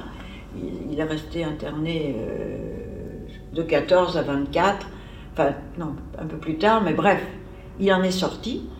il est sorti de sa folie. Ben, je ne vais pas peut-être raconter l'histoire de Warburg. En tout cas, il a... Une belle histoire. C'est une belle histoire. Il a, ce qu'il il a donc promu ce concept d'image survivante, Nachleben, c'est-à-dire une image, ça ce sont des images survivantes que nous avons vues, c'est des images hors du temps, Nachleben, d'après-vie, de au-delà du désastre, mais qui sont des témoins. Elles ne sont pas là uniquement, euh, je reviens à la notion de témoin, elles ne sont pas là uniquement par, euh, visée esthétique ou pour impressionner le, le gogo ou pour dire oh, regardez euh, comme c'est horrible, euh, etc. Non, c'est pour témoigner. Et donc, dans la folie, les images, je fais la, c'est pas la comparaison, c'est la même chose. Des images comme des images sensorielles, des voix, des visions, des odeurs qui, sont intactes depuis des années et qui ressortent à la moindre, euh, comment, au hasard d'une coïncidence, hein, qui surgissent tout d'un coup. C'est pour témoigner de la solitude où a été la personne impactée par ce trauma, dans l'espoir, dans l'espoir de trouver quelqu'un avec qui les partager et les mettre en mots, et les mettre en récit. Ce mot, euh, chez les Grecs, euh, il a un, un, très joli mot, chez Homère, c'est un mot d'Homère, il sera plus employé euh, après, c'est le mot de thérapeute, qu'on trouve que chez Homère. Le mot de thérapeute, chez, dans l'Iliade, hein, qui est une histoire de massacre, euh, faut voir bien comme on en a vu là, hein, il y a des images absolument euh, incroyables, mais en même temps, c'est pris dans la beauté d'un rythme, de, de, vers répétitifs qui scandent, et dans la voix de la aide qui joue Hein, pendant des siècles avant que ça soit mis par écrit. Eh bien, le thérapone, c'est qui? C'est le second au combat, le Patrocle pour Achille, mais aussi inversement, réciproquement. Et deuxièmement, celui euh, dont tu as parlé, celui qui euh, est chargé des devoirs funéraires. C'est le double. Le double, le suppléant, celui qui doit euh, enterrer les. Parce que tous ces cadavres, c'était ça la guerre des 14, tous ces cadavres non enterrés. Et ça, dans ma pratique, euh, où j'ai affaire beaucoup à la folie ou au trauma, euh, il y a toujours des morts non enterrés. Où, est-ce qu'on en parlait avec Annette mm. tout à l'heure Des disparus. Alors, grâce à Annette, je leur fais lire Cicatrice rouge, souvent. Ça, date de, des moments d'occupation, euh, de destruction de villages, dans les zones occupées de Belgique, de France, d'où ils étaient vos ancêtres. Ah, il n'y a pas de tombe. Euh, oui, alors quel. Oh, je sais pas, un bled dans le fin fond de. Où Quand Comment On fait un travail d'historien. Hein, il faut absolument sortir du papa qui est pas gentil et maman avec qui on veut coucher. Enfin, ça, c'est plus le truc. Alors, donc, on est dans cette sorte de recherche historique, mais uniquement parce que on est dans une co-recherche. Moi, je cherche avec eux parce que de mon côté, c'est pareil. Enfin, c'est pas pareil, c'est pas les mêmes. Oui, c'est des zones semblables, où je découvre des choses aussi. c'est une co-recherche. D'ailleurs, une de mes patientes qui était Satan et euh, la grande déesse de la Terre me disait, après être sortie complètement de tout ça, par quel hasard vous êtes rencontrés Et elle me disait, la première fois qu'on s'est vu à l'hôpital, vous m'avez dit, votre délire est une co-recherche. J'avais oublié. Elle me elle m'a dit, je me suis toujours appuyée là-dessus. Parce que Dieu sait que l'histoire avait de l'importance dans, son, tout ce qu'elle montrait de ce délire, dans toutes ces images survivantes. Bon, je reviens. Euh, là, euh, pour euh, rassembler un peu, quelle heure il est? On va bientôt s'arrêter là. Hein. donc, je vous dis, on est dans un autre paradigme de la psychanalyse qui est très curieux, c'est pourquoi Freud, j'en parlais avec Annette, enfin moi ça a été toujours une question. Pourquoi Freud, qui pendant la guerre de 14, ses fils étaient au front, il avait vraiment manqué de ressources, il en a beaucoup bavé, il a parlé de cet inconscient non refoulé à propos des cauchemars euh, des soldats traumatisés. Et, puis il y avait Abraham, il avait autour de lui euh, euh, plusieurs, plusieurs de ses disciples qui étaient dans la guerre. Le seul qui a fait bouger les lignes, comme on dit, c'est Ferenczi, qui était engagé dans l'armée euh, hongroise, et qui a aussi travaillé dans un hôpital militaire, et qui là a bien vu que ce qui comptait, ce qu'il appelle l'analyse mutuelle, hein, qu'il y avait quelque chose qui se passait entre, sans cet entre, l'autre ne peut pas être constitué. Il n'y a pas d'autre. Donc pour le constituer peu à peu, il faut cette, une résonance euh, de petits détails, enfin bon, je ne vais pas rentrer là-dedans. Eh bien, euh, Freud, euh, après va changer sa topique, comme on dit, deuxième topique, après la guerre, et pourquoi lui ne lance pas la question de la pratique? C'est-à-dire, il avait Rivers, qui était, Dieu sait, qui avait inventé le transfert dans ces, temps-là, qui, qui d'ailleurs, entre nous, hein, c'est un transfert une façon de travailler qui existe depuis que la guerre existe. Vous le trouvez dans la littérature, on parlait, j'avais cité Boccace au moment de la Grande Peste, vous le trouvez dans l'Iliade, vous le trouvez dans les tragédies grecques, vous le trouvez euh, dans Cervantes, j'ai beaucoup travaillé sur Don Quichotte, qui est le fou, le fils fou de, Cervantes, qui a fait la guerre, qui a été euh, pendant cinq ans esclave à Alger, et son fils, dans sa folie, va son mission, c'est d'inscrire à travers ses délires les guerres de son père. Et il, va, bon, je ne vais pas me lancer là-dedans, mais c'est connu depuis très longtemps dans la littérature. Cette dans, autre... dans Macbeth aussi. Dans Macbeth. Le camouflage, c'est bien sûr, à la folie. Hein. Bien sûr, et Hamlet aussi. Mhm. Et donc, euh, ce que je veux dire, c'est que cet autre paradigme de l'inconscient suppressed, et non pas non refoulé, moi je l'appelle on l'a longtemps, nous, appelé retranché. Peut-être à cause des tranchées. Après, on peut l'appeler dissocié. N'aime pas ce mot-là parce que les psychiatres l'utilisent. Mais euh, il y, a de ça. C'est ailleurs. Et en même temps, ça revient sous forme de ces images non reliées. Ces images intenses. Euh, eh bien, comment se fait-il que Freud n'y a ne l'a pas mis en pratique Puisque d'autres autour de lui euh, c'était ses contemporains, et, lisaient Freud, ils étaient freudiens, et changeaient la, technique. Alors, ça, c'est ma découverte d'il y a un mois. J'en parlais à, Annette, alors je vous en fais part, puisque j'ai tout le temps eu cette question. Et je suis tombée sur un, livre d'un de ses analysants, enfin, cardinaire, qui est un Américain qui est venu faire un, bout d'analyse avec Freud en 22, 21-22, 6 mois, et qui a créé un petit livre que vous pouvez lire, il est très très joli, qui s'appelle Mon analyse avec Freud. Alors le cardinaire, c'était un, fils d'immigré euh, à New York, d'Europe centrale, qui a connu la faim, euh, enfin, vraiment une enfance très traumatique, la mort de sa mère, etc.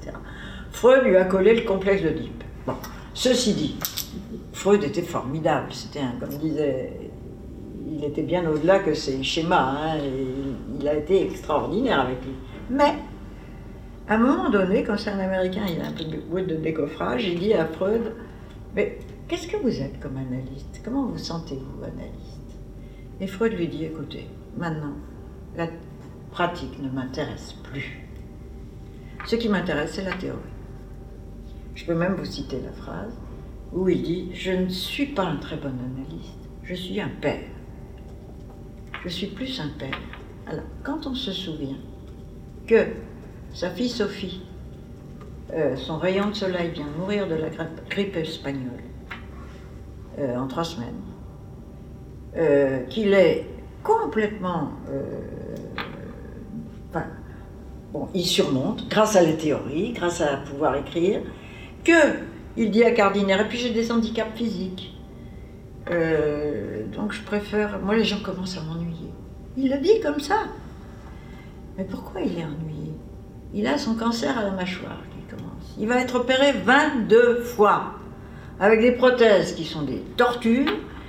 Et là-dessus, l'année où il a opéré la première fois du, cancer à la mâchoire, son petit-fils, le fils de Sophie, le plus jeune, meurt de tuberculose et là, ça l'achève. Et il dit Tout m'est devenu indifférent. Voilà. Donc on a affaire à un Freud qui est traumatisé. Et que ses, disciples vont imiter dans son impassibilité. Ben, il ne peut pas rire, il peut pas. Il a trop mal. Qui vont, qui vont, et puis aussi, dans cette sorte de goût de la théorie, ben, c'est très bien, il la faut, la théorie. Mais une sorte de peur de la clinique.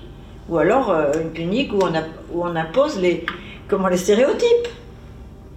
Sauf ceux qui travaillent avec la folie. Et je vous dis, pas en France, hein. pas en France. Euh, sauf les analyses d'enfants, Dolto, qui d'ailleurs est une enfant de la guerre de 14. Mhm. Euh, très important pour lui. Très important pour Dolto. Les seuls qui travaillent avec la folie ou le trauma, c'est les... Bon, je, connais les analyses d'enfants, parce que d'abord, on ne peut pas leur dire, je suis vivant et associé, euh, pour interagir tout le temps.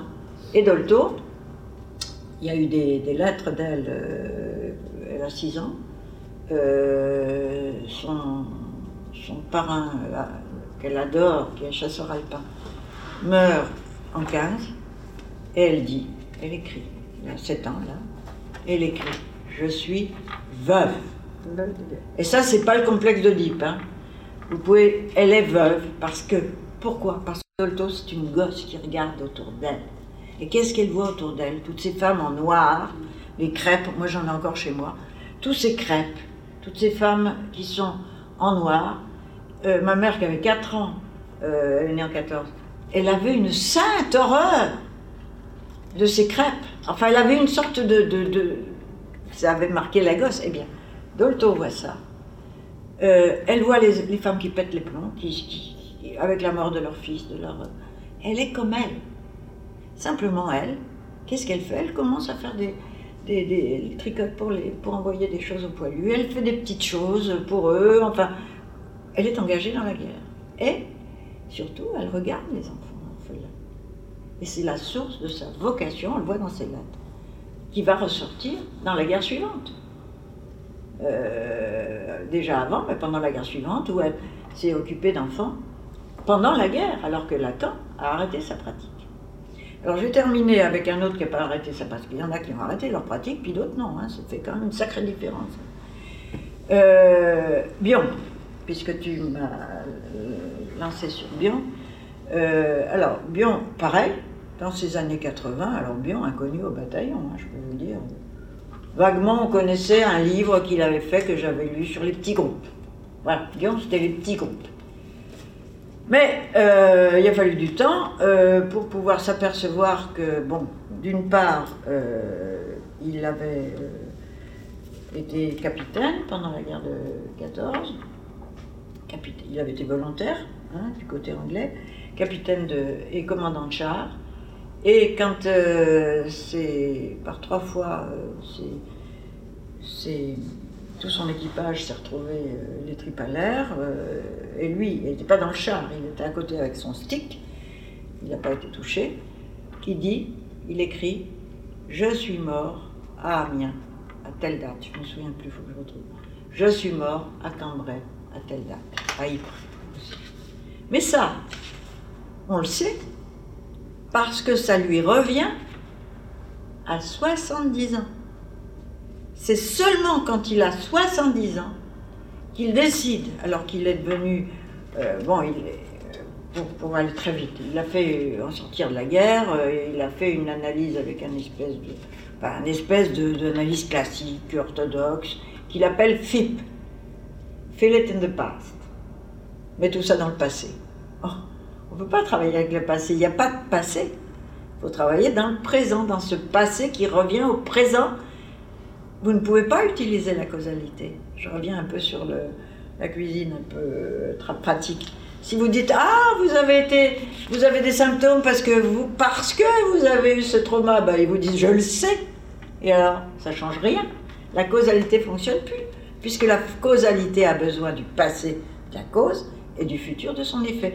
On n'est pas dans un temps chronologique, on est dans un temps présent. Hein. Donc, euh, Bion, il, commence à se moquer de cette analyse classique, il envoie balader, il l'appelle c'est celui qui veut que je mette tout dans le passé. Alors ma mère était pas gentille, mon père était trop ci, ma, je sais pas quoi. Non, lui c'est le présent de la guerre. Alors, euh, j'ai fait une erreur d'ailleurs. heureusement qu'il y a des historiens. Euh, il finit par faire une analyse, non pas j'ai cru tout de suite après, mais en 37, 36, avec un certain Rickman, qui était un Quaker, mais qui a toujours été au front, pour, dans des choses humanitaires. Et donc celui-là, avec lui, ça va, ils savent de quoi ils parlent. Parce que le thérapeute, c'est ça. Hein. c'est celui qui sait de quoi on parle. C'est seul à qui on peut parler. Donc voilà son thérapeute, il s'appelle Rickman. Et puis euh, après, euh, il va devoir. Euh, ils travaillent trop ensemble, d'ailleurs, dans l'armée anglaise. La guerre de 40 éclate. Bon, ils se séparent, l'autre. bon, peu importe, il va aller chez Mélanie Klein. Mais Bion va être à peu près président de tout. La Tavistock, de la, Société de psychanalyse anglaise, enfin, c'est. voilà.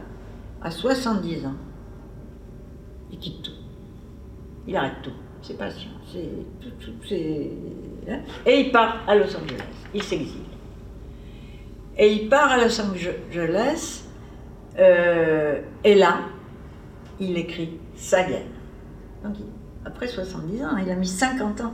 C'est pour vous dire aussi, euh, bon, il y en a qui arrivent à le dire tout de suite, comme les Sandra, et, puis d'autres, il leur faut un temps fou, et c'est quand arrive la vieillesse. Sur ce Sandra, il a dit tout de suite pour les Russes, mais pour lui, eh il écrit La main coupée en 1944, ah, voilà. alors que c'est la Première Guerre mondiale. C'est ce temps, ce temps très long ce temps très long où, euh, alors, bien sûr, il a rencontré un thérapeute. Alors, là aussi, je vous livre ma petite idée. Je ne l'ai jamais lu ailleurs, hein, c'est ma petite idée. Euh, quand il arrive à Los Angeles, il y a un livre qui vient de sortir, qui est un best-seller. Tout le monde en parle, tout le monde le lit, de Kurt Vonnegut. Kurt Vonnegut qui a écrit euh, Abattoir 5. Euh, Slaughterhouse Five. Euh, qu'est-ce qu'il écrit, Vonnegut? Sa captivité à Dresde en 45, puisque Dresde est liquidé en 45, qui a fait plus de morts qu'à Hiroshima. Hein, il était dans des, il a survécu parce qu'il était prisonnier captif dans les sous-sols de l'abattoir de Dresde. Et il met lui aussi, euh, donc euh, jusqu'en 68, pour pouvoir écrire ça. Et je pense que Bion, lisant ça, en plus entendant l'accent américain, l'accent américain c'était celui de ses camarades à la guerre, les Canadiens, les Américains. Entendant cet accent, ça compte énormément. il se retrouve dans cette période il commence à écrire sa guerre. Alors ça s'appelle Le Long Week-end, trois livres. Le Long Week-end, euh, qui part de son enfance en Inde, mais c'est surtout la guerre de 14. Euh, All My Sins Remembered, c'est pas traduit en français, c'est un, vers de Shakespeare, de Hamlet, je crois. La, la, mémoire de tous mes péchés, c'est dans Hamlet. Et le troisième, c'est un livre de fiction euh, pas facile à lire, qui s'appelle Un mémoire du futur, et non pas comme ça a été traduit en français, une mémoire du futur. Et un mémoire, c'est donc c'est un écrit. Parce que vous comprenez bien que toute la visée de tout ça, c'est que ça s'inscrit, un peu comme l'Iliade, ça s'inscrit oralement ou, ou, pour pouvoir se... Dès que ça transmet, ça peut être oublié. Autrement, c'est une mémoire qui est une hantise, une mémoire au présent, qui ne peut pas s'oublier. C'est bien qu'il dit. Hein. pour pouvoir euh, se souvenir, il faut pouvoir oublier. Et on peut oublier que quand on a fait des tableaux comme ça, quand on a fait euh, des poèmes comme, comme, on a écrit, comme Apollinaire, quand on, quand on, quand on fait, laisse des traces, parce que là, il y a tout de suite une altérité à qui on essaye de transmettre. Autrement, c'est une mémoire qui est spectrale, en permanence au présent, hors temps. Et donc, euh, Bion fait. Donc, et dans, il y a un très joli passage dans cette, ce mémoire du futur. Je ne vais pas vous le décliner, euh, sauf qu'il a trois parties. Le premier, c'est un cauchemar où l'Angleterre est, c'est un peu, euh, est envahie par un pays totalitaire. Deuxième partie, ça s'appelle le passé présent. Voilà, le passé présent. Past presented. Et le troisième, qui est justement, dès que ça, pouvait, ça peut pouvoir s'inscrire, la, l'aube de l'oubli, the dawn of oblivion. Et c'est là qu'il y a du futur qui commence à pouvoir. Bon, à la fin du passé présent, il euh, rencontre des fantômes de ses copains qui sont morts. Hein. Euh, alors il y en a un qui lui dit, euh, bien on dit toujours, oh, je, suis coupable, c'est à cause de l'autre. Lui dit, t'en fais pas, t'en fais pas, je suis mort, c'est pas grave. Ils m'ont tiré dans le cœur, t'inquiète pas. Mais arrive un fantôme qui est le fantôme de Bion. Celui dont il a dit Je suis mort à Amiens, à Ypres et à Cambrai. Qui arrive et qui dit à Bion Ah, old chap, tu dois être bien content de me voir. Et Bion, très british, hein, il lui dit Indeed. Et il lui dit cette phrase incroyable Mais j'avais si peur de te rencontrer. C'est-à-dire qu'il a pu rencontrer les fantômes de sa guerre après 70 ans. Alors, je vais vous terminer, en conclure sur mon, cher Wittgenstein, puisque ça, c'est tous nos séminaires à l'école des hautes études, parce qu'il y avait une année Jean-Marc, une année moi. Et on prenait toujours, puisqu'on ne pouvait pas parler de clinique, confidentialité oblige, euh, on prenait toujours un, auteur, euh, un écrivain. Donc Freud dit que c'est nos meilleurs compagnons de route hein, dans la Gradiva. Et toi, tu es ma meilleure compagnon, compagne de route, ça c'est sûr. Euh, parce qu'ils savent beaucoup plus de choses entre ciel et terre, dit Freud, que nos écoles de psychanalyse. Et ça, c'est bien vrai. Alors, euh, donc Wittgenstein, j'avais fait tout un truc sur Wittgenstein parce qu'il y avait un, des, un des participants à notre séminaire qui m'a dit Vous devriez lire Wittgenstein. Parce que ça ressemble à ce que vous racontez. Et moi, à part le Tractatus auquel j'avais rien compris, euh, je, me dis. On en dit tous en même je ne connaissais pas. il m'a dit, lisez les Sensei Data. Bref, je commence à lire les Sensei Data. Et boum, je suis dans ma pratique analytique. C'est-à-dire, je ne pouvais le comprendre qu'en me plongeant dans ce que je faisais avec mes patients, et là, ça devenait lumineux. Si je faisais ça uniquement d'une. Oui, comme on lit un livre en regardant la logique, euh, je ne comprenais pas. Mais dès que je pouvais l'intégrer euh, dans ce que je faisais, c'était lumineux. Alors, pourquoi? C'est très simple. Mais ça, je l'ai compris bien après. Hein. Ça vient de sa vie aussi. Euh, Wittgenstein, donc, il écrit son Tractatus, comme a dit Annette, au front.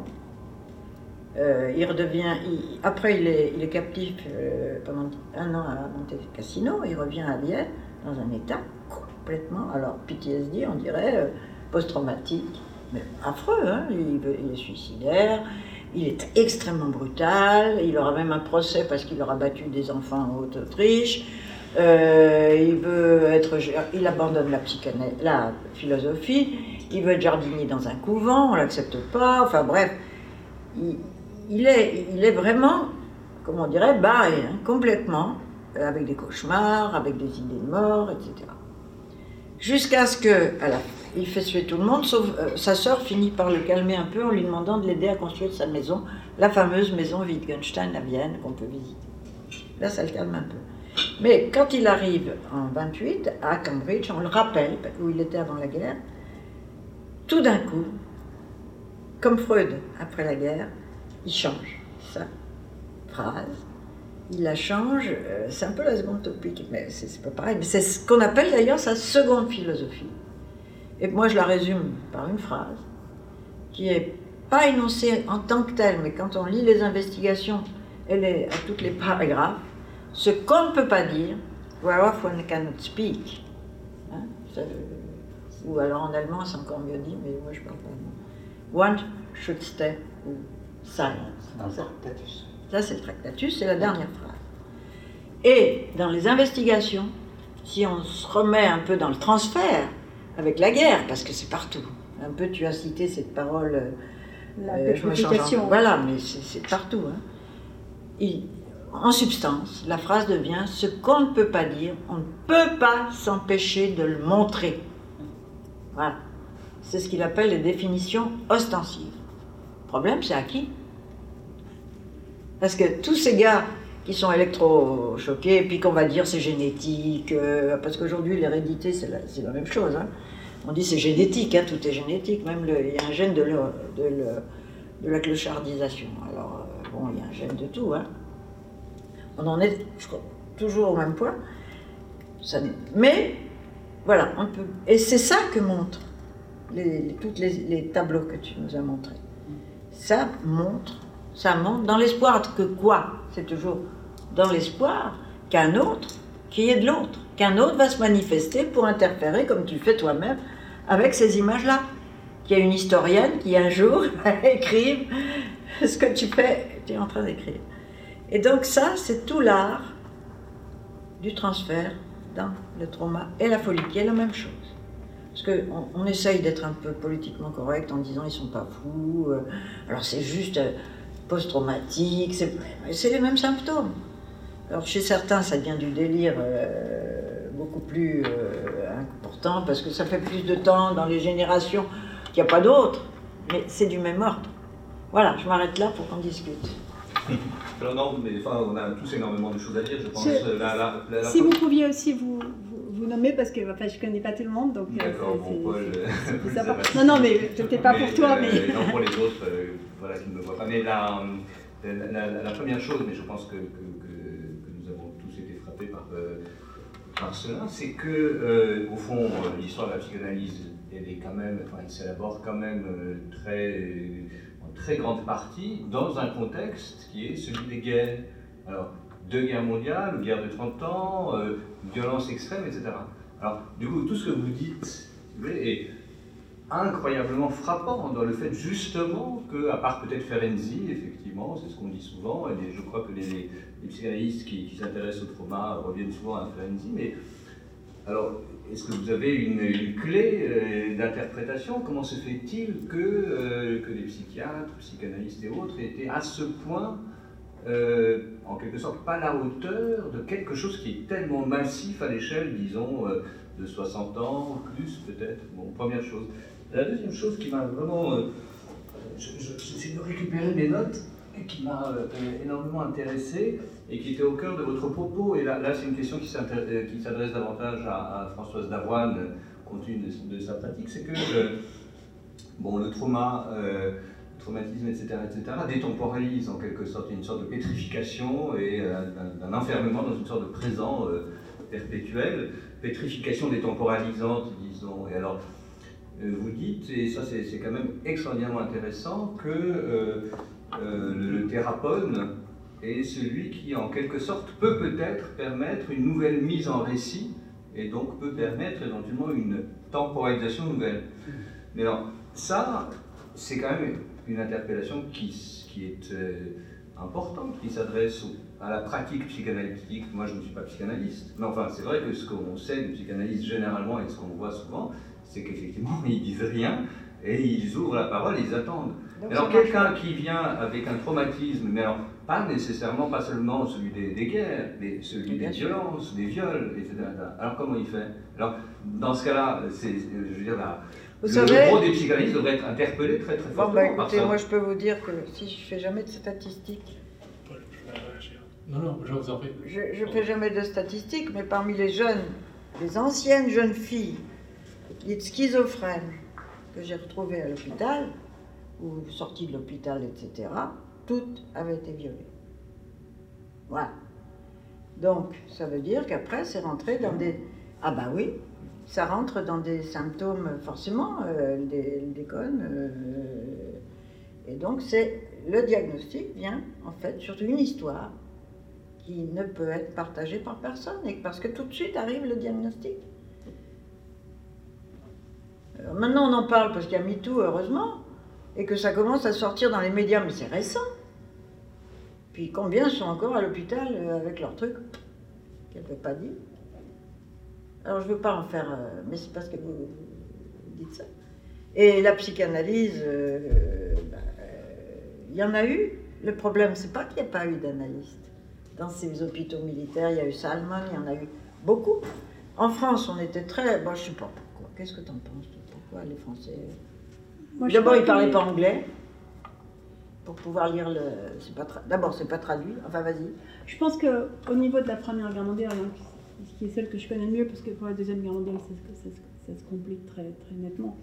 Et il y a eu des tentatives quand même intéressantes. Mais euh, pour la Première Guerre mondiale, je crois que ça vient du fait qu'ils ont relativement bien réussi en, en, en triant les gens très vite et euh, en les renvoyant au front. Et ça, ça a donné des résultats. Euh, et du coup, ils se sont pas intéressés à l'histoire longue. Et puis ensuite, la guerre était finie, ils sont passés à autre chose. C'est très frappant que de voir des, gens qui avaient écrit des choses intelligentes pendant la guerre, euh, y compris des gens comme, comme, comme Dumas, euh, une fois que la guerre a été finie, ils sont retournés à leurs affaires et ils ont, fermé, le business de la guerre.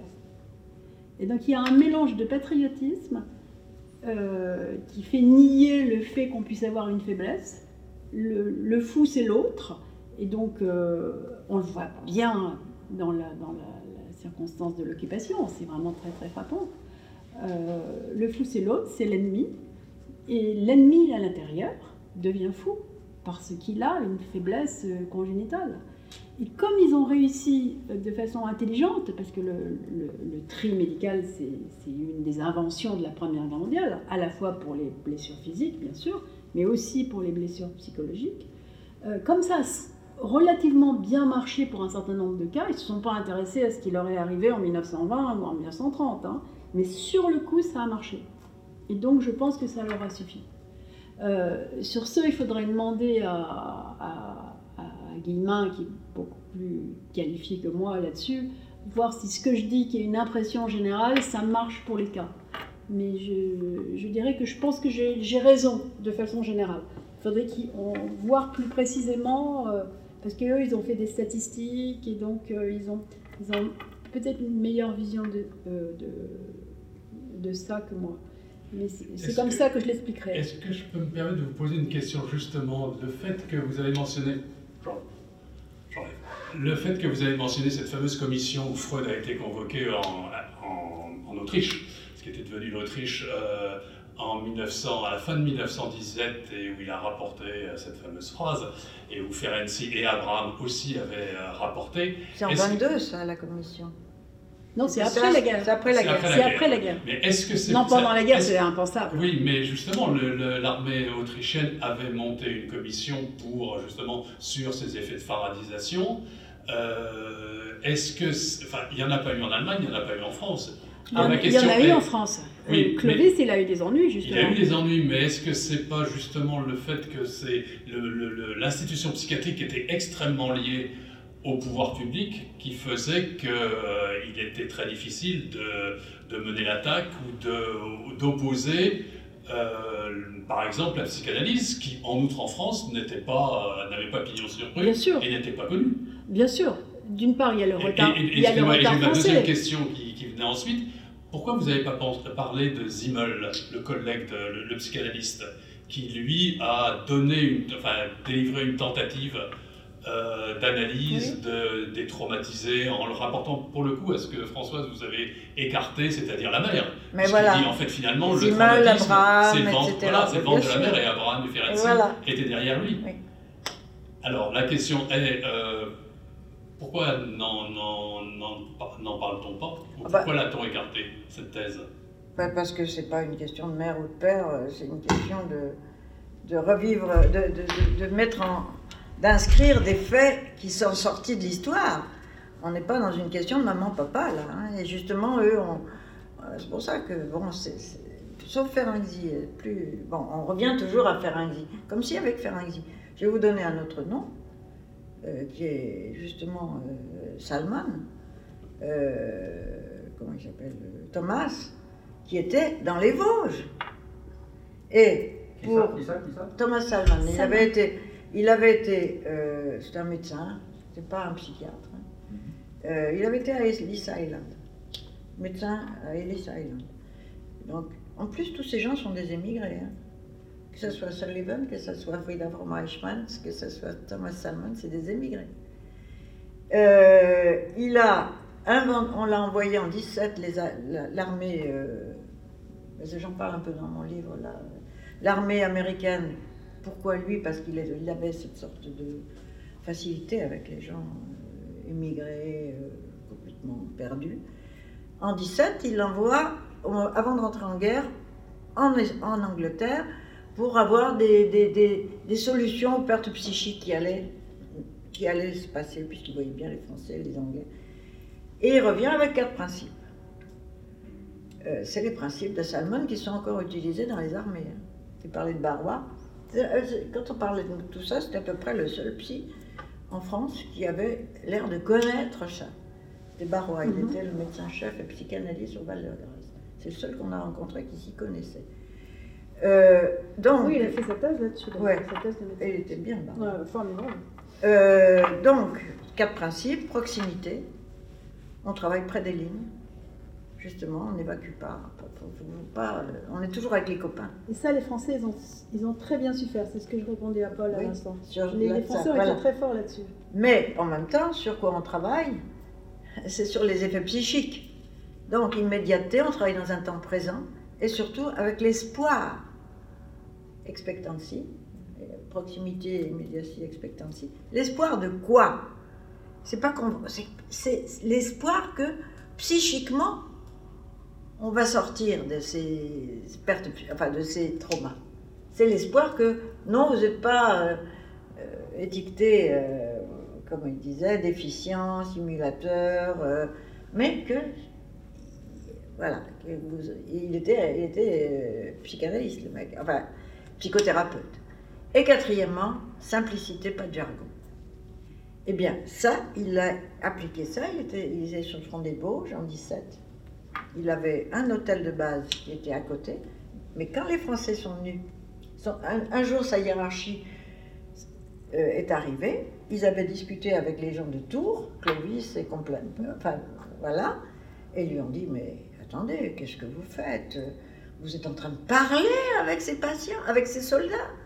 Mais non euh, il faut faire comme les Français, il faut les, il faut les cataloguer, voir les simulateurs, voir les, c'est-à-dire que même sa hiérarchie euh, était, était, Or, ces principes vont, avoir un succès formidable, euh, être utilisés encore aujourd'hui euh, dans, les, armées.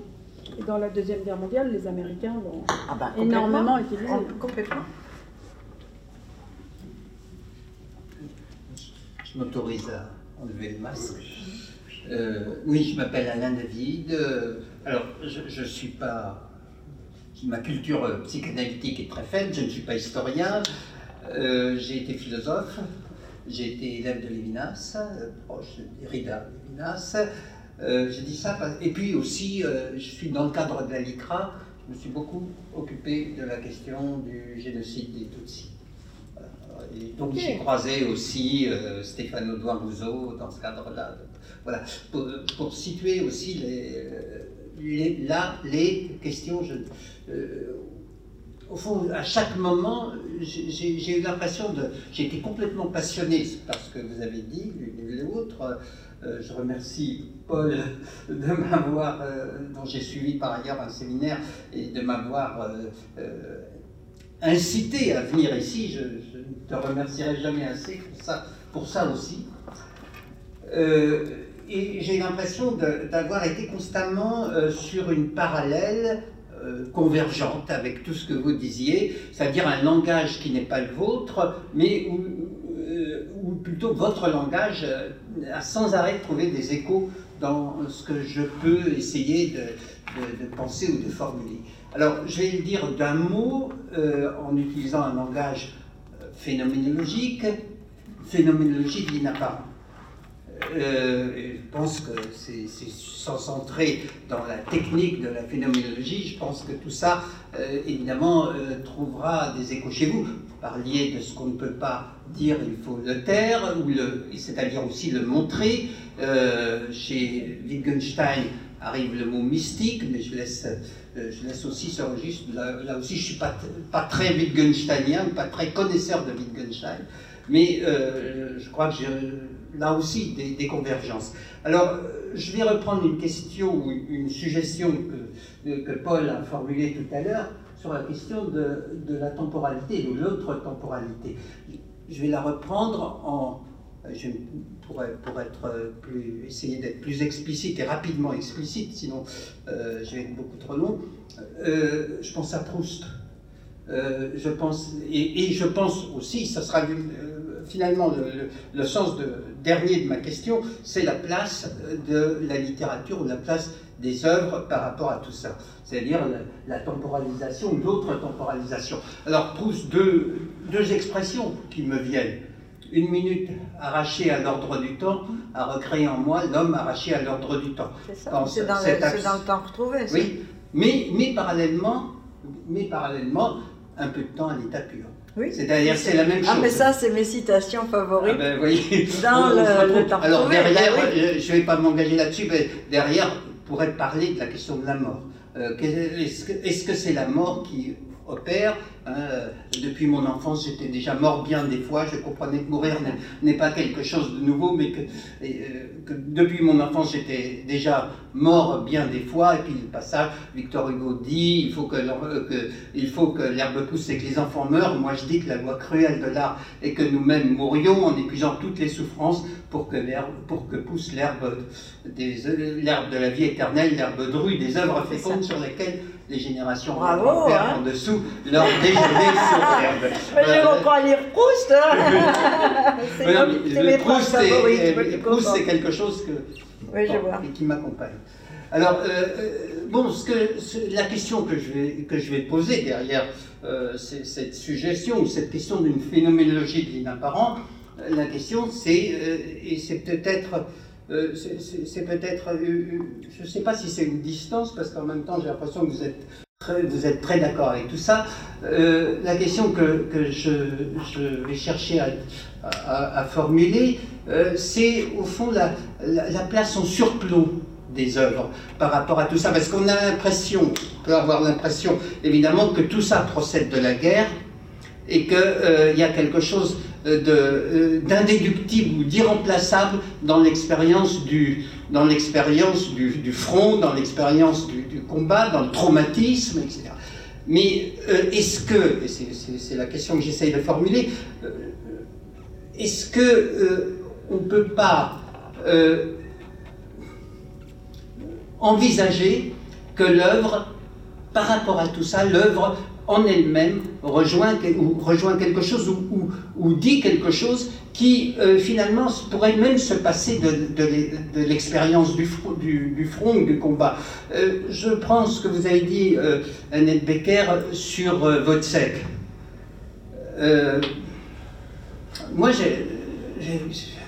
là, je ne sais pas si je peux, si j'oserais même dire que j'ai un désaccord mais si, si, je prends l'œuvre de Büchner, c'est dedans. Enfin, moi, il me semble que, que euh, est complètement dans l'œuvre de Büchner. Je prends la, mettons la fin de, de, Je prends juste une citation, la, la, la fin de Lenz.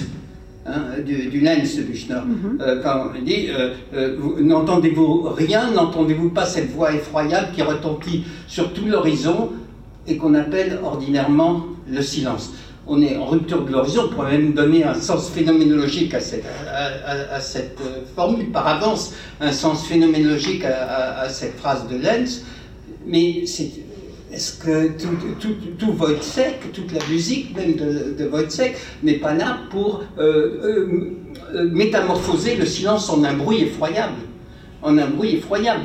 La, de l'autre. Et puis je vais terminer en, reprenant quelque chose que vous avez dit. Là, c'est le, qui va, qui va s'exprimer. Vous dites qu'il n'y a, euh, a, pas de constitution de l'autre. Euh, je pourrais renverser la formule, c'est l'autre qui me constitue. C'est l'autre dans sa passivité, dans, dans une passivité où je suis qui est plus passif que toute passivité. Et là, il y a une question, la, constitution d'une temporalité. Euh, phénoménologiquement, quand on dit une sensorialité sans, temporalité, c'est presque contradictoire dans les termes. S'il y a sensorialité ou sensibilité, au moins sensibilité, Sinnlichkeit, s'il y a sensibilité, il y a nécessairement une temporalité, comme chez Proust, mais d'un tout autre, une temporalité sans présent, une temporalité quasiment sans présent, euh, comme euh, après tout c'était déjà chez Kant, euh, quand il parlait d'une temporalité nouménale. Euh, voilà, mais, ma question au fond, c'est celle de, du statut des œuvres.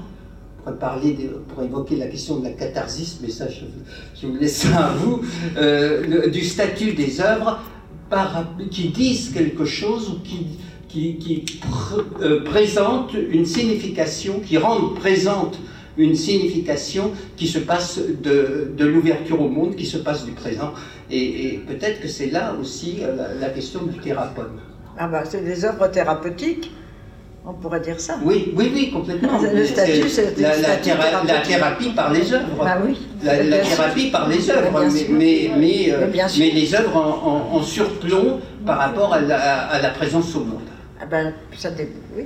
Je vais vous répondre sur Wojciech et sur Proust et vous serez sans surprise. Je suis d'accord avec vous.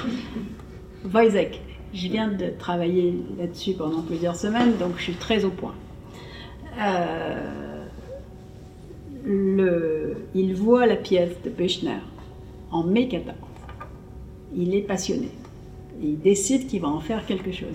Il n'y a pas de guerre. C'est Büchner. Sur ce, il s'engage dans la Première Guerre mondiale. Il est réformé parce qu'il y a des tas de problèmes, il est furieux, le patriotisme banal, celui de Freud. Allez-y mes fils, il faut aller se battre pour l'Autriche. Lui aussi, il va se battre pour l'Autriche. Il ne supporte pas le monde militaire encore plus que la guerre. C'est le monde militaire qui l'emmerde le plus. Et voilà ce qu'il dit quand il reprend la composition de Wojciech en 1917. Il y a un peu de moi dans ce personnage, car j'ai passé mes années de guerre aussi dépendant que lui de ces gens que je haïs. J'ai été enchaîné, malade, captif, résigné, en fait humilié. Donc, c'est bien la pièce de Büchner. Et l'œuvre de Büchner en général, vous avez raison, là c'est aussi important que, euh, que Wojciech avec les Grecs pour la composition. Euh, tout ce que j'ai lu ces temps-ci. Hein. Moi, j'y connaissais rien. J'ai dû lire tout ça. J'ai lu tous les spécialistes. Donc, je suis arrivée à, ça. Mais sans la guerre, une partie des musiques n'aurait pas été composée comme ça.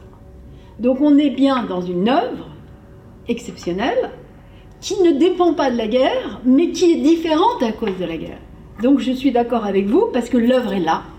Et il y aurait eu un Wojciech certainement formidable s'il n'y avait pas eu la guerre mais Berg l'a vécu et donc de toute façon on ne peut pas passer autrement. Mm. C'est le, présent de la guerre. Et pour Proust, je dirais que c'est exactement la même chose. J'adore le temps retrouvé, j'aimerais bien pouvoir comme vous réclamer des... C'est extraordinaire et, il est clair que quand il commence son œuvre, et je dirais des gens sans même avant, euh, le temps retrouvé est déjà là. Il n'y avait pas besoin de la guerre. Mais le temps retrouvé, c'est la guerre de 14. Ah Et euh, il y est, euh, Combray se déplace. Ce que peu de gens voient, c'est plus euh, dans le, coin de Chartres, comme Combray il y est, se trouve dans le coin de Chartres. Mm. Mais non, plus du tout c'est dans l'Aisne, parce que c'est détruit par les Allemands. C'est quand même ahurissant. C'est le même roman ah, et le village n'est plus au même endroit. C'est très bien, j'adore. formidable. Et donc, euh, non, mais bah, je veux dire, j'adore comme vous, mais je veux dire, maintenant, j'admire. Et donc, voilà, je vous réponds sur les deux œuvres de la même façon. Il euh, n'y a pas besoin de la Première Guerre mondiale pour avoir Proust. On n'est pas dans la causalité. Euh, et euh, l'œuvre, elle tient, et le trauma, tout ça, on s'en fout. Proust est là de toute façon.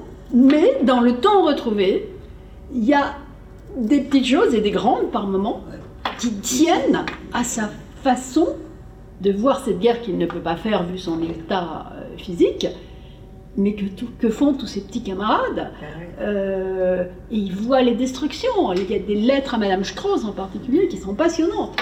Il, écrit énormément sur les destructions.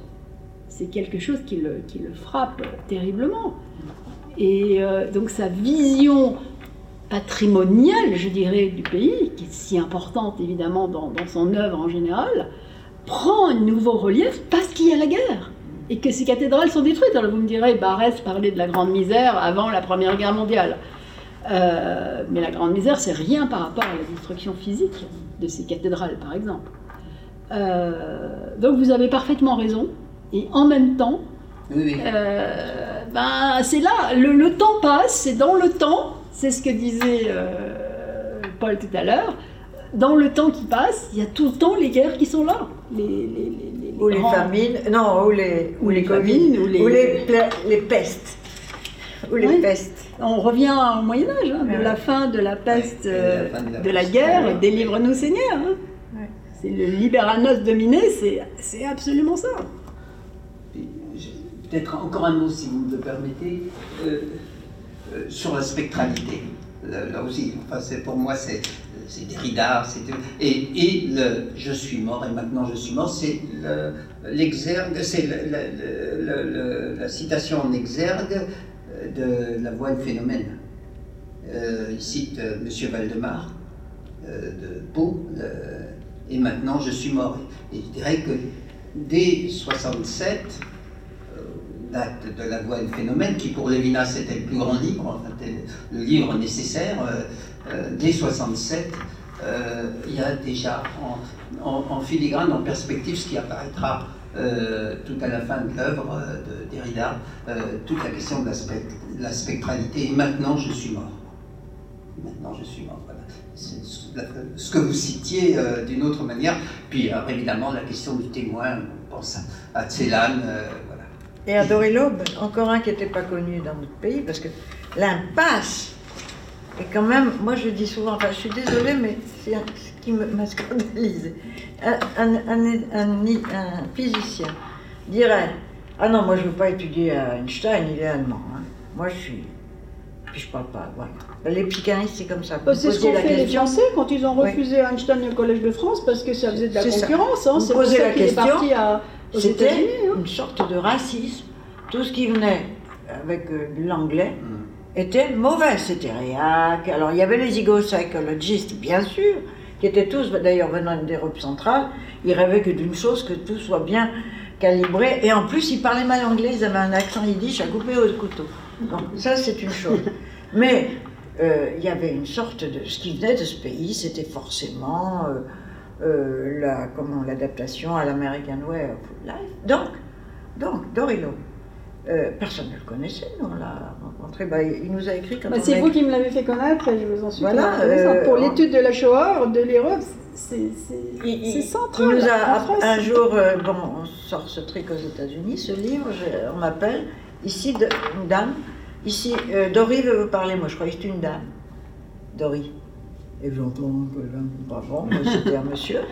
Et Dory Lombe, bah, c'est lui qui a, qui a fait les, avec Spielberg au départ. Il était le premier à, à, travailler sur la parole des déportés. Voilà, de, de, très, très loin, de, très, très loin, Et de les prendre pour argent comptant. Pas c'est des témoins sur le côté, et nous, les historiens, on va vous dire la vérité.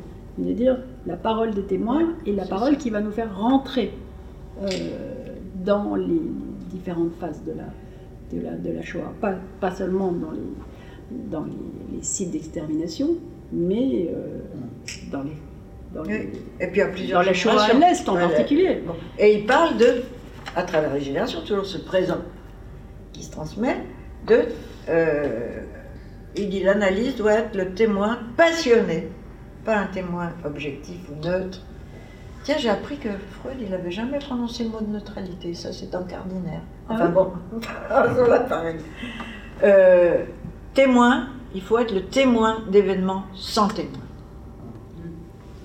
Eh ben, c'est pas, c'est pas quelque chose qui se fait aller raconter, et puis j'ai le micro, et puis. C'est pas ça. Passionné.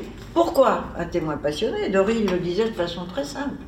La première chose que vous demandez à que- quelqu'un qui passé par des choses dures, ça peut être pas forcément la guerre, hein, et bon, dans les hôpitaux, on les voit, ils vous regardent pas. Vous parlez, euh, ils sont là comme ça. Vous êtes absolument photographié, scanné. Hein, alors que vous, vous avez l'impression qu'il n'y a pas d'autre. donc, voilà. Eh bien, la question qu'il pose, qui êtes-vous? Pour que je puisse parler. Qui êtes-vous? Et donc Dory il donnait des, des gages. Il avait été, euh, il venait de- d'Ukraine, de, de Tchernovitz. Euh, il avait été déporté à 6 Pas ans. de Tchernovitz. Euh, C'est pas l'Ukraine, Tchernovitz. C'était à l'époque. Non, non, non, non, c'est. À l'époque, il disait que c'était l'Ukraine. Ah non, non, non. Hein, c'est plus bas? Oui, oui, Ah, oui, c'est la, la ville de Tselan. C'est c'est la, c'est la, la Bukovine, c'est Ah, c'est la limite Buko- de la, En tout cas, il était cousin de la Hongrie. Il était C'est entre la. Roumanie et la Ah, Hongrie. d'accord. D'ailleurs, les Hongrois disent qu'ils sont En formidables parce qu'ils 18, n'ont pas c'était touché. encore l'Autriche-Hongrie. Ah d'accord. Oui, c'était l'Autriche-Hongrie à ce moment-là. Oui. Ah bah oui. Ah, oui, ça qu'on y parlait allemand. allemand. Il parlait allemand. Oui, voilà. Oui, En tout cas, il est-. Il était Célan. cousin de Célan. Enfin, C'est famille. oui, bien sûr. Eh bien, euh, à 6 ans, il est donc déporté dans un camp en Roumanie. Euh, et- et- aux personnes qui, qui êtes-vous, ben, il le disait. Voilà, c'était pas euh, euh, je vais les accabler avec. mais simplement, C'est même sache de qui on parle. Appelfeld. Oui, Comme Oui, enfant, enfant, parent dans camp de travail forcé. C'est comme Appelfeld, ça. Donc, Je voulais juste vous demander de revenir, si c'est possible, euh, René Frégosi, euh, sur euh, cette question de la transmission de génération en génération du trauma. Parce que moi, bon, le cours que je donnais, que je préférais, c'était sur les dictatures. hein. J'étais censée enseigner la science politique. Et, et effectivement, je leur parlais notamment de l'héritage des dictatures. Et je leur disais, et notamment la transmission du traumatisme. Mais en fait, j'en sais vraiment pas grand-chose. Est-ce que vous pourriez un tout petit instant revenir sur cette question-là? Parce que ça, ça m'a, enfin tout m'a frappé dans ce que vous avez dit, hein. mais euh, ça a attiré spécialement mon attention lorsque vous disiez que, donc trois générations après, en fait, des, personnes avec qui vous, vous étiez, euh, vous parlaient du grand-père, etc.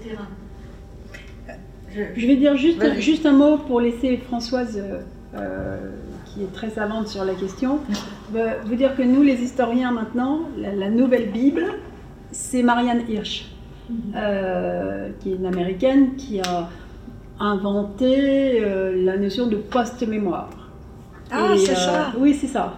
Et donc, ça revient un petit peu au même, mais en moins sophistiqué. Donc, je laisse la parole à, à- Françoise, mais il y a des choses intéressantes dans l'œuvre de Marianne Hirsch. Alors, ce que je veux dire, c'est que c'est le passage non seulement du trauma, mais des ressources. C'est pas que, voilà, alors c'était horrible et voilà, et vous, recevez l'horreur. C'est comment ces gens ont survécu. Et vous, et vous ils vous passent en même temps. Alors, c'est pas dit, puisque c'est le silence qui règne, mais des, des façons de. Ça, ça passe par des choses, par des objets inanimés, avez-vous donc une âme, comme disait Lamartine, euh, par euh, des euh, petites. euh, des façons de, de, de- de vivre, de. Voilà. C'est des, choses. qui- Des objets aussi. Des objets, les objets des tranchées, moi j'en ai Mhm. plein chez moi, oui. Voilà. Et moi, ce, grand, ce grand-père, pas plus que les grands intellectuels de hautes études, qui étaient comme Marcel Mauss, comme. euh, Qu'est-ce qu'il y avait ce- Stéphane, il n'arrête pas de les, les citer. euh, enfin, il y en a plein qui ont été dans la guerre de 14, qui n'en ont jamais parlé, sauf Renouvin, parce qu'il avait une, euh, un bras en Ren- moins. Ah non, Renouvin, non. Moi, j'ai. pas lui, Non, bah, il avait perdu un bras et. Il paraît qu'il en parlait. Mais il n'en parle jamais, c'est Ah pas bon vrai. Alors c'est qui qui en parlait Ah bah, j'en sais rien. En tout cas, il n'en c'est- parlait pas. C'est un petit peu, mais alors la plupart. euh, Non, il n'en parlait pas. Qui ça. Qui ça Mauss. Moss. Mais très peu. Donc tous ces gens n'en parlent pas. N'empêche que ça passe.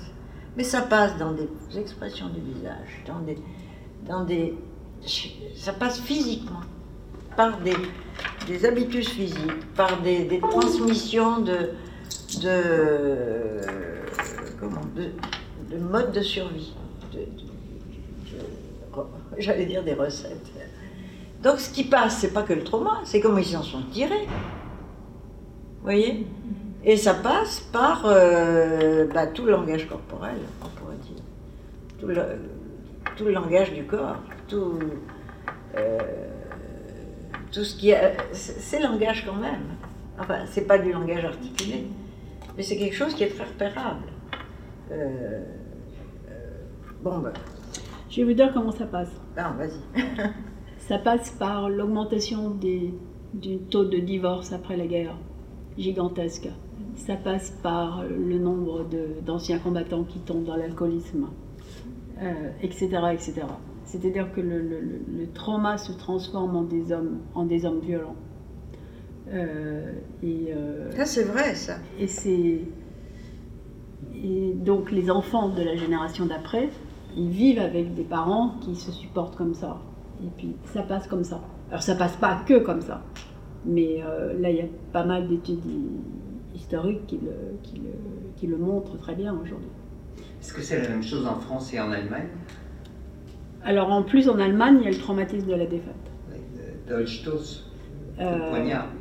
Alors, oui, alors ça, on peut ne pas aller jusque-là. Bah, mais euh, euh, parce que la, la, je veux dire, la, comment dire, le, la théorie du coup de poignard est une théorie d'extrême droite. Donc euh, vous avez une masse d'Allemands qui ne sont pas d'extrême droite, surtout après la guerre.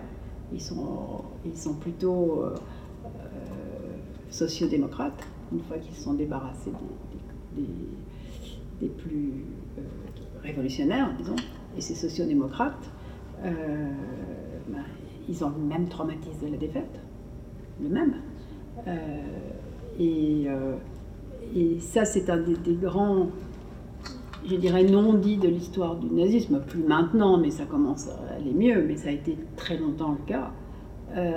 c'est que les nazis, au dehors du coup de poignard, disaient ce que tout le monde pensait, que quand on s'est aussi bien battu, être défait et être responsable de la guerre, article 232 du traité de Versailles, c'est un traumatisme qui prend tous les Allemands, quelles que soient leurs opinions politiques. Et c'est la réussite des nazis. C'est de faire croire à une majorité, qui est une majorité petite, hein, euh, en 1933, mais qui est une majorité juste, euh, que eux, ils vont pouvoir transformer cela. Et ça, tout le monde est d'accord en Allemagne, sauf une immense une minorité tellement ridicule qu'on, qui sont même pas visibles. Euh, et ça, c'est une chose sur laquelle les historiens allemands maintenant ont pas mal travaillé, mais moi je dirais que j'étais déjà euh, une historienne assez euh, historienne. C'était pas quand j'étais une jeune historienne, on, ne parlait pas de ce genre de choses. Mais maintenant, oui. C'est le, trauma, traumatisme, je ne sais pas si on peut dire vraiment trauma de la, défaite pour les Allemands, mais pour les, pour les Austro-Hongrois en général aussi. C'est d'où la complication invraisemblable, parce que les Hongrois, enfin, ils sont indépendants, ils devraient être contents. Eh ben non, parce qu'ils ont perdu la guerre, c'est insupportable.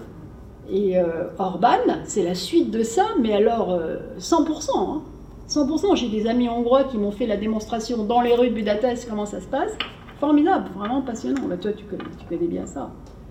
Euh, donc là, dans une guerre, il y a des gens qui gagnent, il y a des gens qui perdent. Et au-delà de la, de la, des aspects traumatisants qui sont généraux et qui n'ont rien à voir avec la politique, euh, il reste ça. C'est qu'une guerre, ça finit par finir, dans la défaite, euh, on trouve d'autres éléments traumatisants qui, cette fois, peuvent rentrer dans la politique.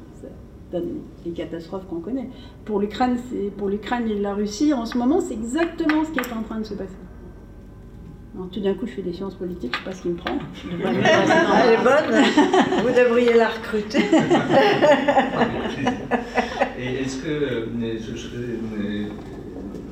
quelques, quelques, minutes qui nous restent, que j'aimerais bien poser une question euh, sur la, Françoise sur sa, sur sa trajectoire.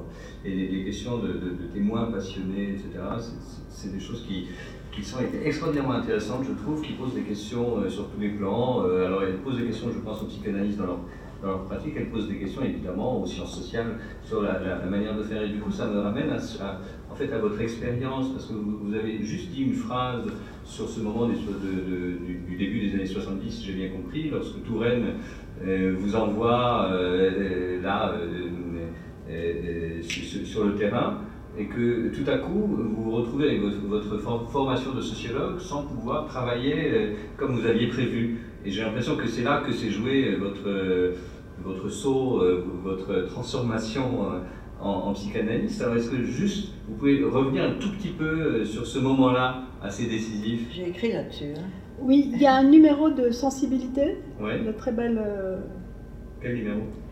Qui vient de sortir. Ah, d'accord. Il vient juste de sortir, qui s'appelle la guerre transmise, qui a été dirigée par euh, euh, Stéphane Odoroso et Emmanuel Saint-Fucien.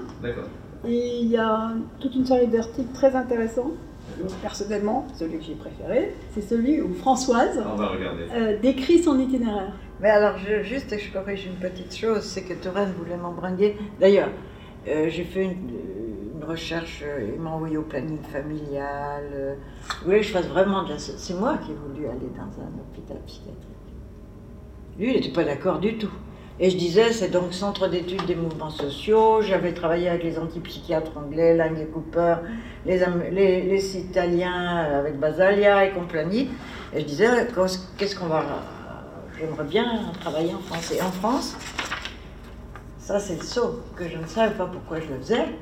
Je me suis dit, non, c'est pas l'antipsychiatrie qui m'intéresse, je veux aller voir les gens qui sont fous dans les asiles. Voilà.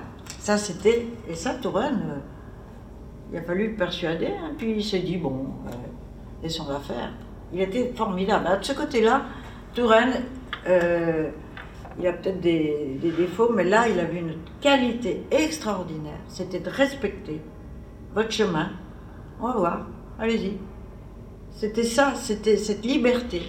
C'est pas fait comme je le dis, euh, selon ma théorie, etc. C'était vraiment allez-y. Et donc c'est comme ça que, par une sorte, c'est une succession de hasards, vous verrez dans cet euh, article, qui a fait qu'on est tombé sur un... Il fallait qu'on trouve un hôpital. Et c'est une sorte de hasard qui a fait qu'on est tombé sur Prémontré. Et eh bien je peux vous dire que je ne savais pas, en traversant les cimetières de Croix-Blanche des deux côtés de la route quand on va à Prémontré, je ne les voyais pas. Je savais pas que je tombais sur la guerre. J'y allais seulement pour savoir. les croix des cimetières allemands étaient noires parce que c'est l'opprobre du traité de Versailles. Ah, j'ai pas vu ça. Les blancs pour les Britanniques, les, ah Américains, ah, les Français, les croix noires pour les Allemands ah, parce que ils ont. Non mais c'est ahérissant. Donc euh, ce que vous dites pas, vous le montrez. Alors là, Wittgenstein, il pouvait regarder ces cimetières. Donc voilà, ça s'est fait comme ça. Et peu à peu, euh, j'étais absolument. Après, on est allé dans d'autres services, d'autres hôpitaux en suivant, mais toujours en ayant ce séminaire où on élaborait tout ça euh, toutes, les, semaines. Eh bien, euh, j'étais frappée par la prégnance des guerres dans le, discours de, la folie. C'est dingue. Je, rencontre une, dame comme ça, bon, je ne vais pas faire qu'on la reconnaisse. Mais j'arrive dans un service, c'était plus prémontré. Je lui, elle me dit Qu'est-ce que vous faites là? Je lui demande qu'est-ce que vous faites là? Ben, Je lui dis Je suis analyste dans le service. Et puis je suis à l'école de haute études. Et pourquoi à elle? Jeudi, je fais un, séminaire sur folie et lien social. Pourquoi? Tu sais, des fois tu te dis Voilà, on parle à terre, elle n'est pas là. Elle me dit Ah À propos de ça. De, euh, folie et lien social, sachez que mon père est le seul rescapé de la bataille euh, de, ses copains massacrés à la bataille de l'Allemagne. Bing Je ne la cherchais pas. Hein? Et, c'est, et, c'est, et pourquoi les gens n'écoutent pas, l'entendent pas? Vous voyez, ils vont me mettre là-dessus. Mais c'est là que c'est les surréalistes qui ont raison c'est le hasard objectif. ça, nous arrive toute la journée. Ça nous arrive toute la journée. Et même Breton, on a beaucoup de. Alors c'est là où je suis d'accord. pas une passion pour Breton pour plein de choses. Non, parce que justement, la différence de Rivers, il était avec des soldats. Ah oui, non, mais c'est qu'il n'a rien, il a rien compris, genre, ça, et il n'a rien soigné. Il a, rien il a utilisé pour faire son truc. Ouais, ouais, non, voilà. puis, puis, après, ils se sont retournés contre les poilus, c'était affreux. Hein, non, non, non, ils les traitaient de la façon. C'était scandaleux. Est-ce que je peux me permettre de dire qu'on est juste sur la fin et qu'il y a encore une question? Non, non, non, non. Vas-y, vas-y. Mais si, si, si. Vas-y, vas-y, vas-y, parce qu'on va se faire jeter. Mais euh, On n'est pas à une minute près, s'ils nous jettent, ils voilà. nous jettent. Je me posais la question, j'ai été très. Je fais du coup très bref. Euh, intéressée par ce que vous disiez, euh, par le fait que des gens qui ont vécu de tels traumatismes finalement étaient avec des images et n'auraient pas les mots, les paroles, et donc restaient d'une certaine façon enfermés dans ce trauma. Euh, je me posais la question du fait, enfin, des possibilités pour, enfin, de ce qu'on a pu observer, que euh, des personnes qui ont vécu euh, des traumatismes, alors évidemment historiques, c'est-à-dire pas à titre purement individuel, mais collectif, ont pu partager entre elles hein, et donc mettre des mots sur, sur, ce qu'elles ont vécu. Et, par conséquent, est-ce qu'on peut dire que c'est simplement voilà, des images qui restent sans discours. Simplement, ils sont, les discours, les paroles ne sont pas là où on les attend ou là où on penserait qu'ils Non, mais c'est très important, ça, de pouvoir. Euh, Donc, parce que c'est, Absolument. oui, parce que, comme ce qui me frappe dans ce que vous décrivez, c'est que ce sont des expériences partagées.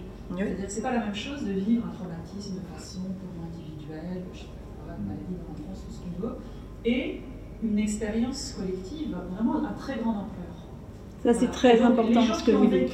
Très, très important. Qui ont été dans des situations au front, etc., déportés, euh, en tout cas pour ce qui est de déporter, parlent entre eux, mais ne parlent qu'entre eux. Voilà, euh, pour être certain de pouvoir être compris. Bon, enfin, je me demandais de quelle façon vous en teniez compte. C'est-à-dire, je me suis demandé si, euh, dans les rares cas où des analystes avaient, comment dire, écouté ces paroles-là sans en faire complètement autre chose, en une catégorie qui ne correspondait pas, comme vous l'avez montré, disons, au traumatisme vécu. Mais est-ce que ça, on, en, tient compte et de quelle façon? Bien sûr, mais euh, c'est hyper important, tu as tout à fait raison, Anna. Simplement ceux qui arrivent avec des symptômes, justement, qui, n'arrivent pas à être contenus par cette, euh, collectif, ce collectif-là, soit parce que, euh, c'est toujours dire parce que, soit que l'événement a été vécu d'une façon tellement hors de tout monde qu'ils n'arrivent pas à le partager avec ce collectif-là. après, on est dans chaque... Euh, on ne peut pas faire des généralités, malheureusement. Euh, vous avez des, Il y a des tas de, de, comment, de partage, comme vous dites. Et puis, il y a quelque chose qui ne peut pas être partagé. Voilà. Il y a quelque chose qui ne peut pas être partagé. Et c'est ça qui nous arrive, ou qui arrive à l'hôpital pour la, pour la Shoah, ce que vous dites est absolument central. Euh, c'est Dory Loeb, je crois, qui m'en avait fait prendre conscience. C'est-à-dire que quand vous parlez de déportés, vous parlez de gens qui reviennent, qui peuvent parler entre eux, mais pour la Shoah, il n'y en a pratiquement pas. Et en plus, ils reviennent, ils reviennent, les survivants, euh, ils n'ont ils ont plus de famille, euh, tout le monde est disparu, ils n'ont pas de communauté à laquelle s'accrocher, et en plus, euh, la France ou la Hollande ou la Belgique euh, leur dit on n'en a rien à foutre de ce que vous avez fait. Hein. Nous, on a été héroïques, on a été résistants, vous, vous êtes allés comme des, moutons à l'abattoir. Et donc, ils n'ont pas, pas d'endroit. Il y a un pays où ils pourraient avoir un endroit. C'est le nouvel État d'Israël. Mais là, on leur dit, nous, on creuse la terre, on fait le machin, euh, on n'en a rien à foutre de vous. Mais en Israël, il y a des tas de psychiatres, canalistes, ce qu'on veut, qui sont des survivants et qui, eux, par leur pratique personnelle, viennent. Ce qui fait qu'il y a une avancée là-dessus, mais parce qu'ils sont dans le groupe dont vous parlez. Les mais ça, c'est récent, hein, parce que Dory. Euh, non, mais il y, en a dans, dans, les années 50, mais très peu. Et puis ensuite, ça, grand, ça, ça croît et embellit. Mais ce qui n'empêche pas que la masse de la société israélienne, et je, euh, Paul qui la connaît très bien hoche de la tête, la masse de la société israélienne trouve que les déportés, ça va bien, on les a assez vus, hein. on passe à autre chose. Euh, c'est la même chose au Rwanda. Ah oui, alors oui, alors on en parlait tout à l'heure d'ailleurs. Bien sûr, on pourra parler du Rwanda une autre fois parce que ça, moi ça me, ça me passionne et en ce moment on est en train de, je suis en train de travailler avec un groupe d'amis sur les, ah sur les femmes, euh, sur les femmes violées, traumatisées, euh, violées pendant le génocide comme arme de génocide. Non. Enfin, je la connais, mais je sais pas avec elle que je travaille directement. Mais violées directement euh, comme arme de génocide, qui n'empêche pas leur, leur, bon mari Tutsi, tout aussi traumatisé, de continuer à les, les battre. Et, et, alors ça va contre ce que veut le gouvernement. Le gouvernement veut une réconciliation générale des Hutus, des Tutsis et de tout le monde. Mais, euh, ni juifs, ni grecs, ni Hutus. Voilà, c'est ça. C'est paulinien. C'est paulinien maintenant le, le, le, Rwanda. Le résultat, c'est que ça va devenir catastrophique. Mais enfin bon, ça. Il est un peu tard pour rentrer là-dedans. Mais serait sympa d'en parler un jour ou l'autre. Une séance prochaine? Je pense que surtout pour la, une des séances prochaines qu'on devrait essayer d'élaborer, Paul, c'est sur la, un mot qu'on n'a pas prononcé mais qui traînait pourtant sur toute la, fin de votre discours, c'est la latence. C'est la notion de latence. Pourquoi alors, En histoire. Mm-hmm. Dieu sait le rôle que ça peut jouer, et pourquoi à un moment parle-t-on et pourquoi n'a-t-on pas parlé? Vous l'avez dit, aussi les déportés, c'est parce qu'on ne voulait pas les entendre. Ben c'est ça. Primo Lévy l'a dit, hein. c'est ça. mieux que nous. Et, et, pourquoi est-ce qu'on en parle 30 ans plus tard mhm. Et je pense que, voilà, même il y a Sur ce, ils en parlaient entre eux, c'est ce que les nouvelles recherches montrent dans tous les pays. Hein. Euh, ben, Perego, qui est un étudiant de cette euh, université, de ce, de ce, centre, il a fait une thèse magnifique sur la, la façon dont on, la Shoah est omniprésente dans le privé des Juifs ce qu'on n'a pas dit pendant, pendant, très longtemps. Euh, vraiment omniprésente à un point incroyable, pas dans le public de la nation, alors qu'ils reviennent de la guerre, euh, les autres, oui, bien sûr. Et sur plusieurs générations. Et sur plusieurs générations. Et sur plusieurs générations, bien sûr. Et on pourrait prendre peut-être aussi d'autres événements traumatiques français du type guerre d'Algérie. Ah ben ça, ça, Alors là, il n'y avait pas hein. de Hein. Ça continue jusqu'à aujourd'hui. Je peux vous dire, il n'y avait pas de Hein. Là, vous pouvez inviter euh, Raphaël Branche. Euh, on va inviter Story. Oh, ouais, mais Story n'est peut-être pas le mieux armé à mon avis. Non, mais pour son. Enfin, non, c'est Raphaël Branche, c'est. Parce que ce que fait Raphaël, c'est vraiment remarquable. Alors, Stora, c'est son expérience personnelle. Et Stora, c'est son expérience personnelle aussi, donc c'est très intéressant. Mais comme historienne de ce phénomène, la meilleure, c'est Raphaël, de, de loin. La torture et l'armée. Merci.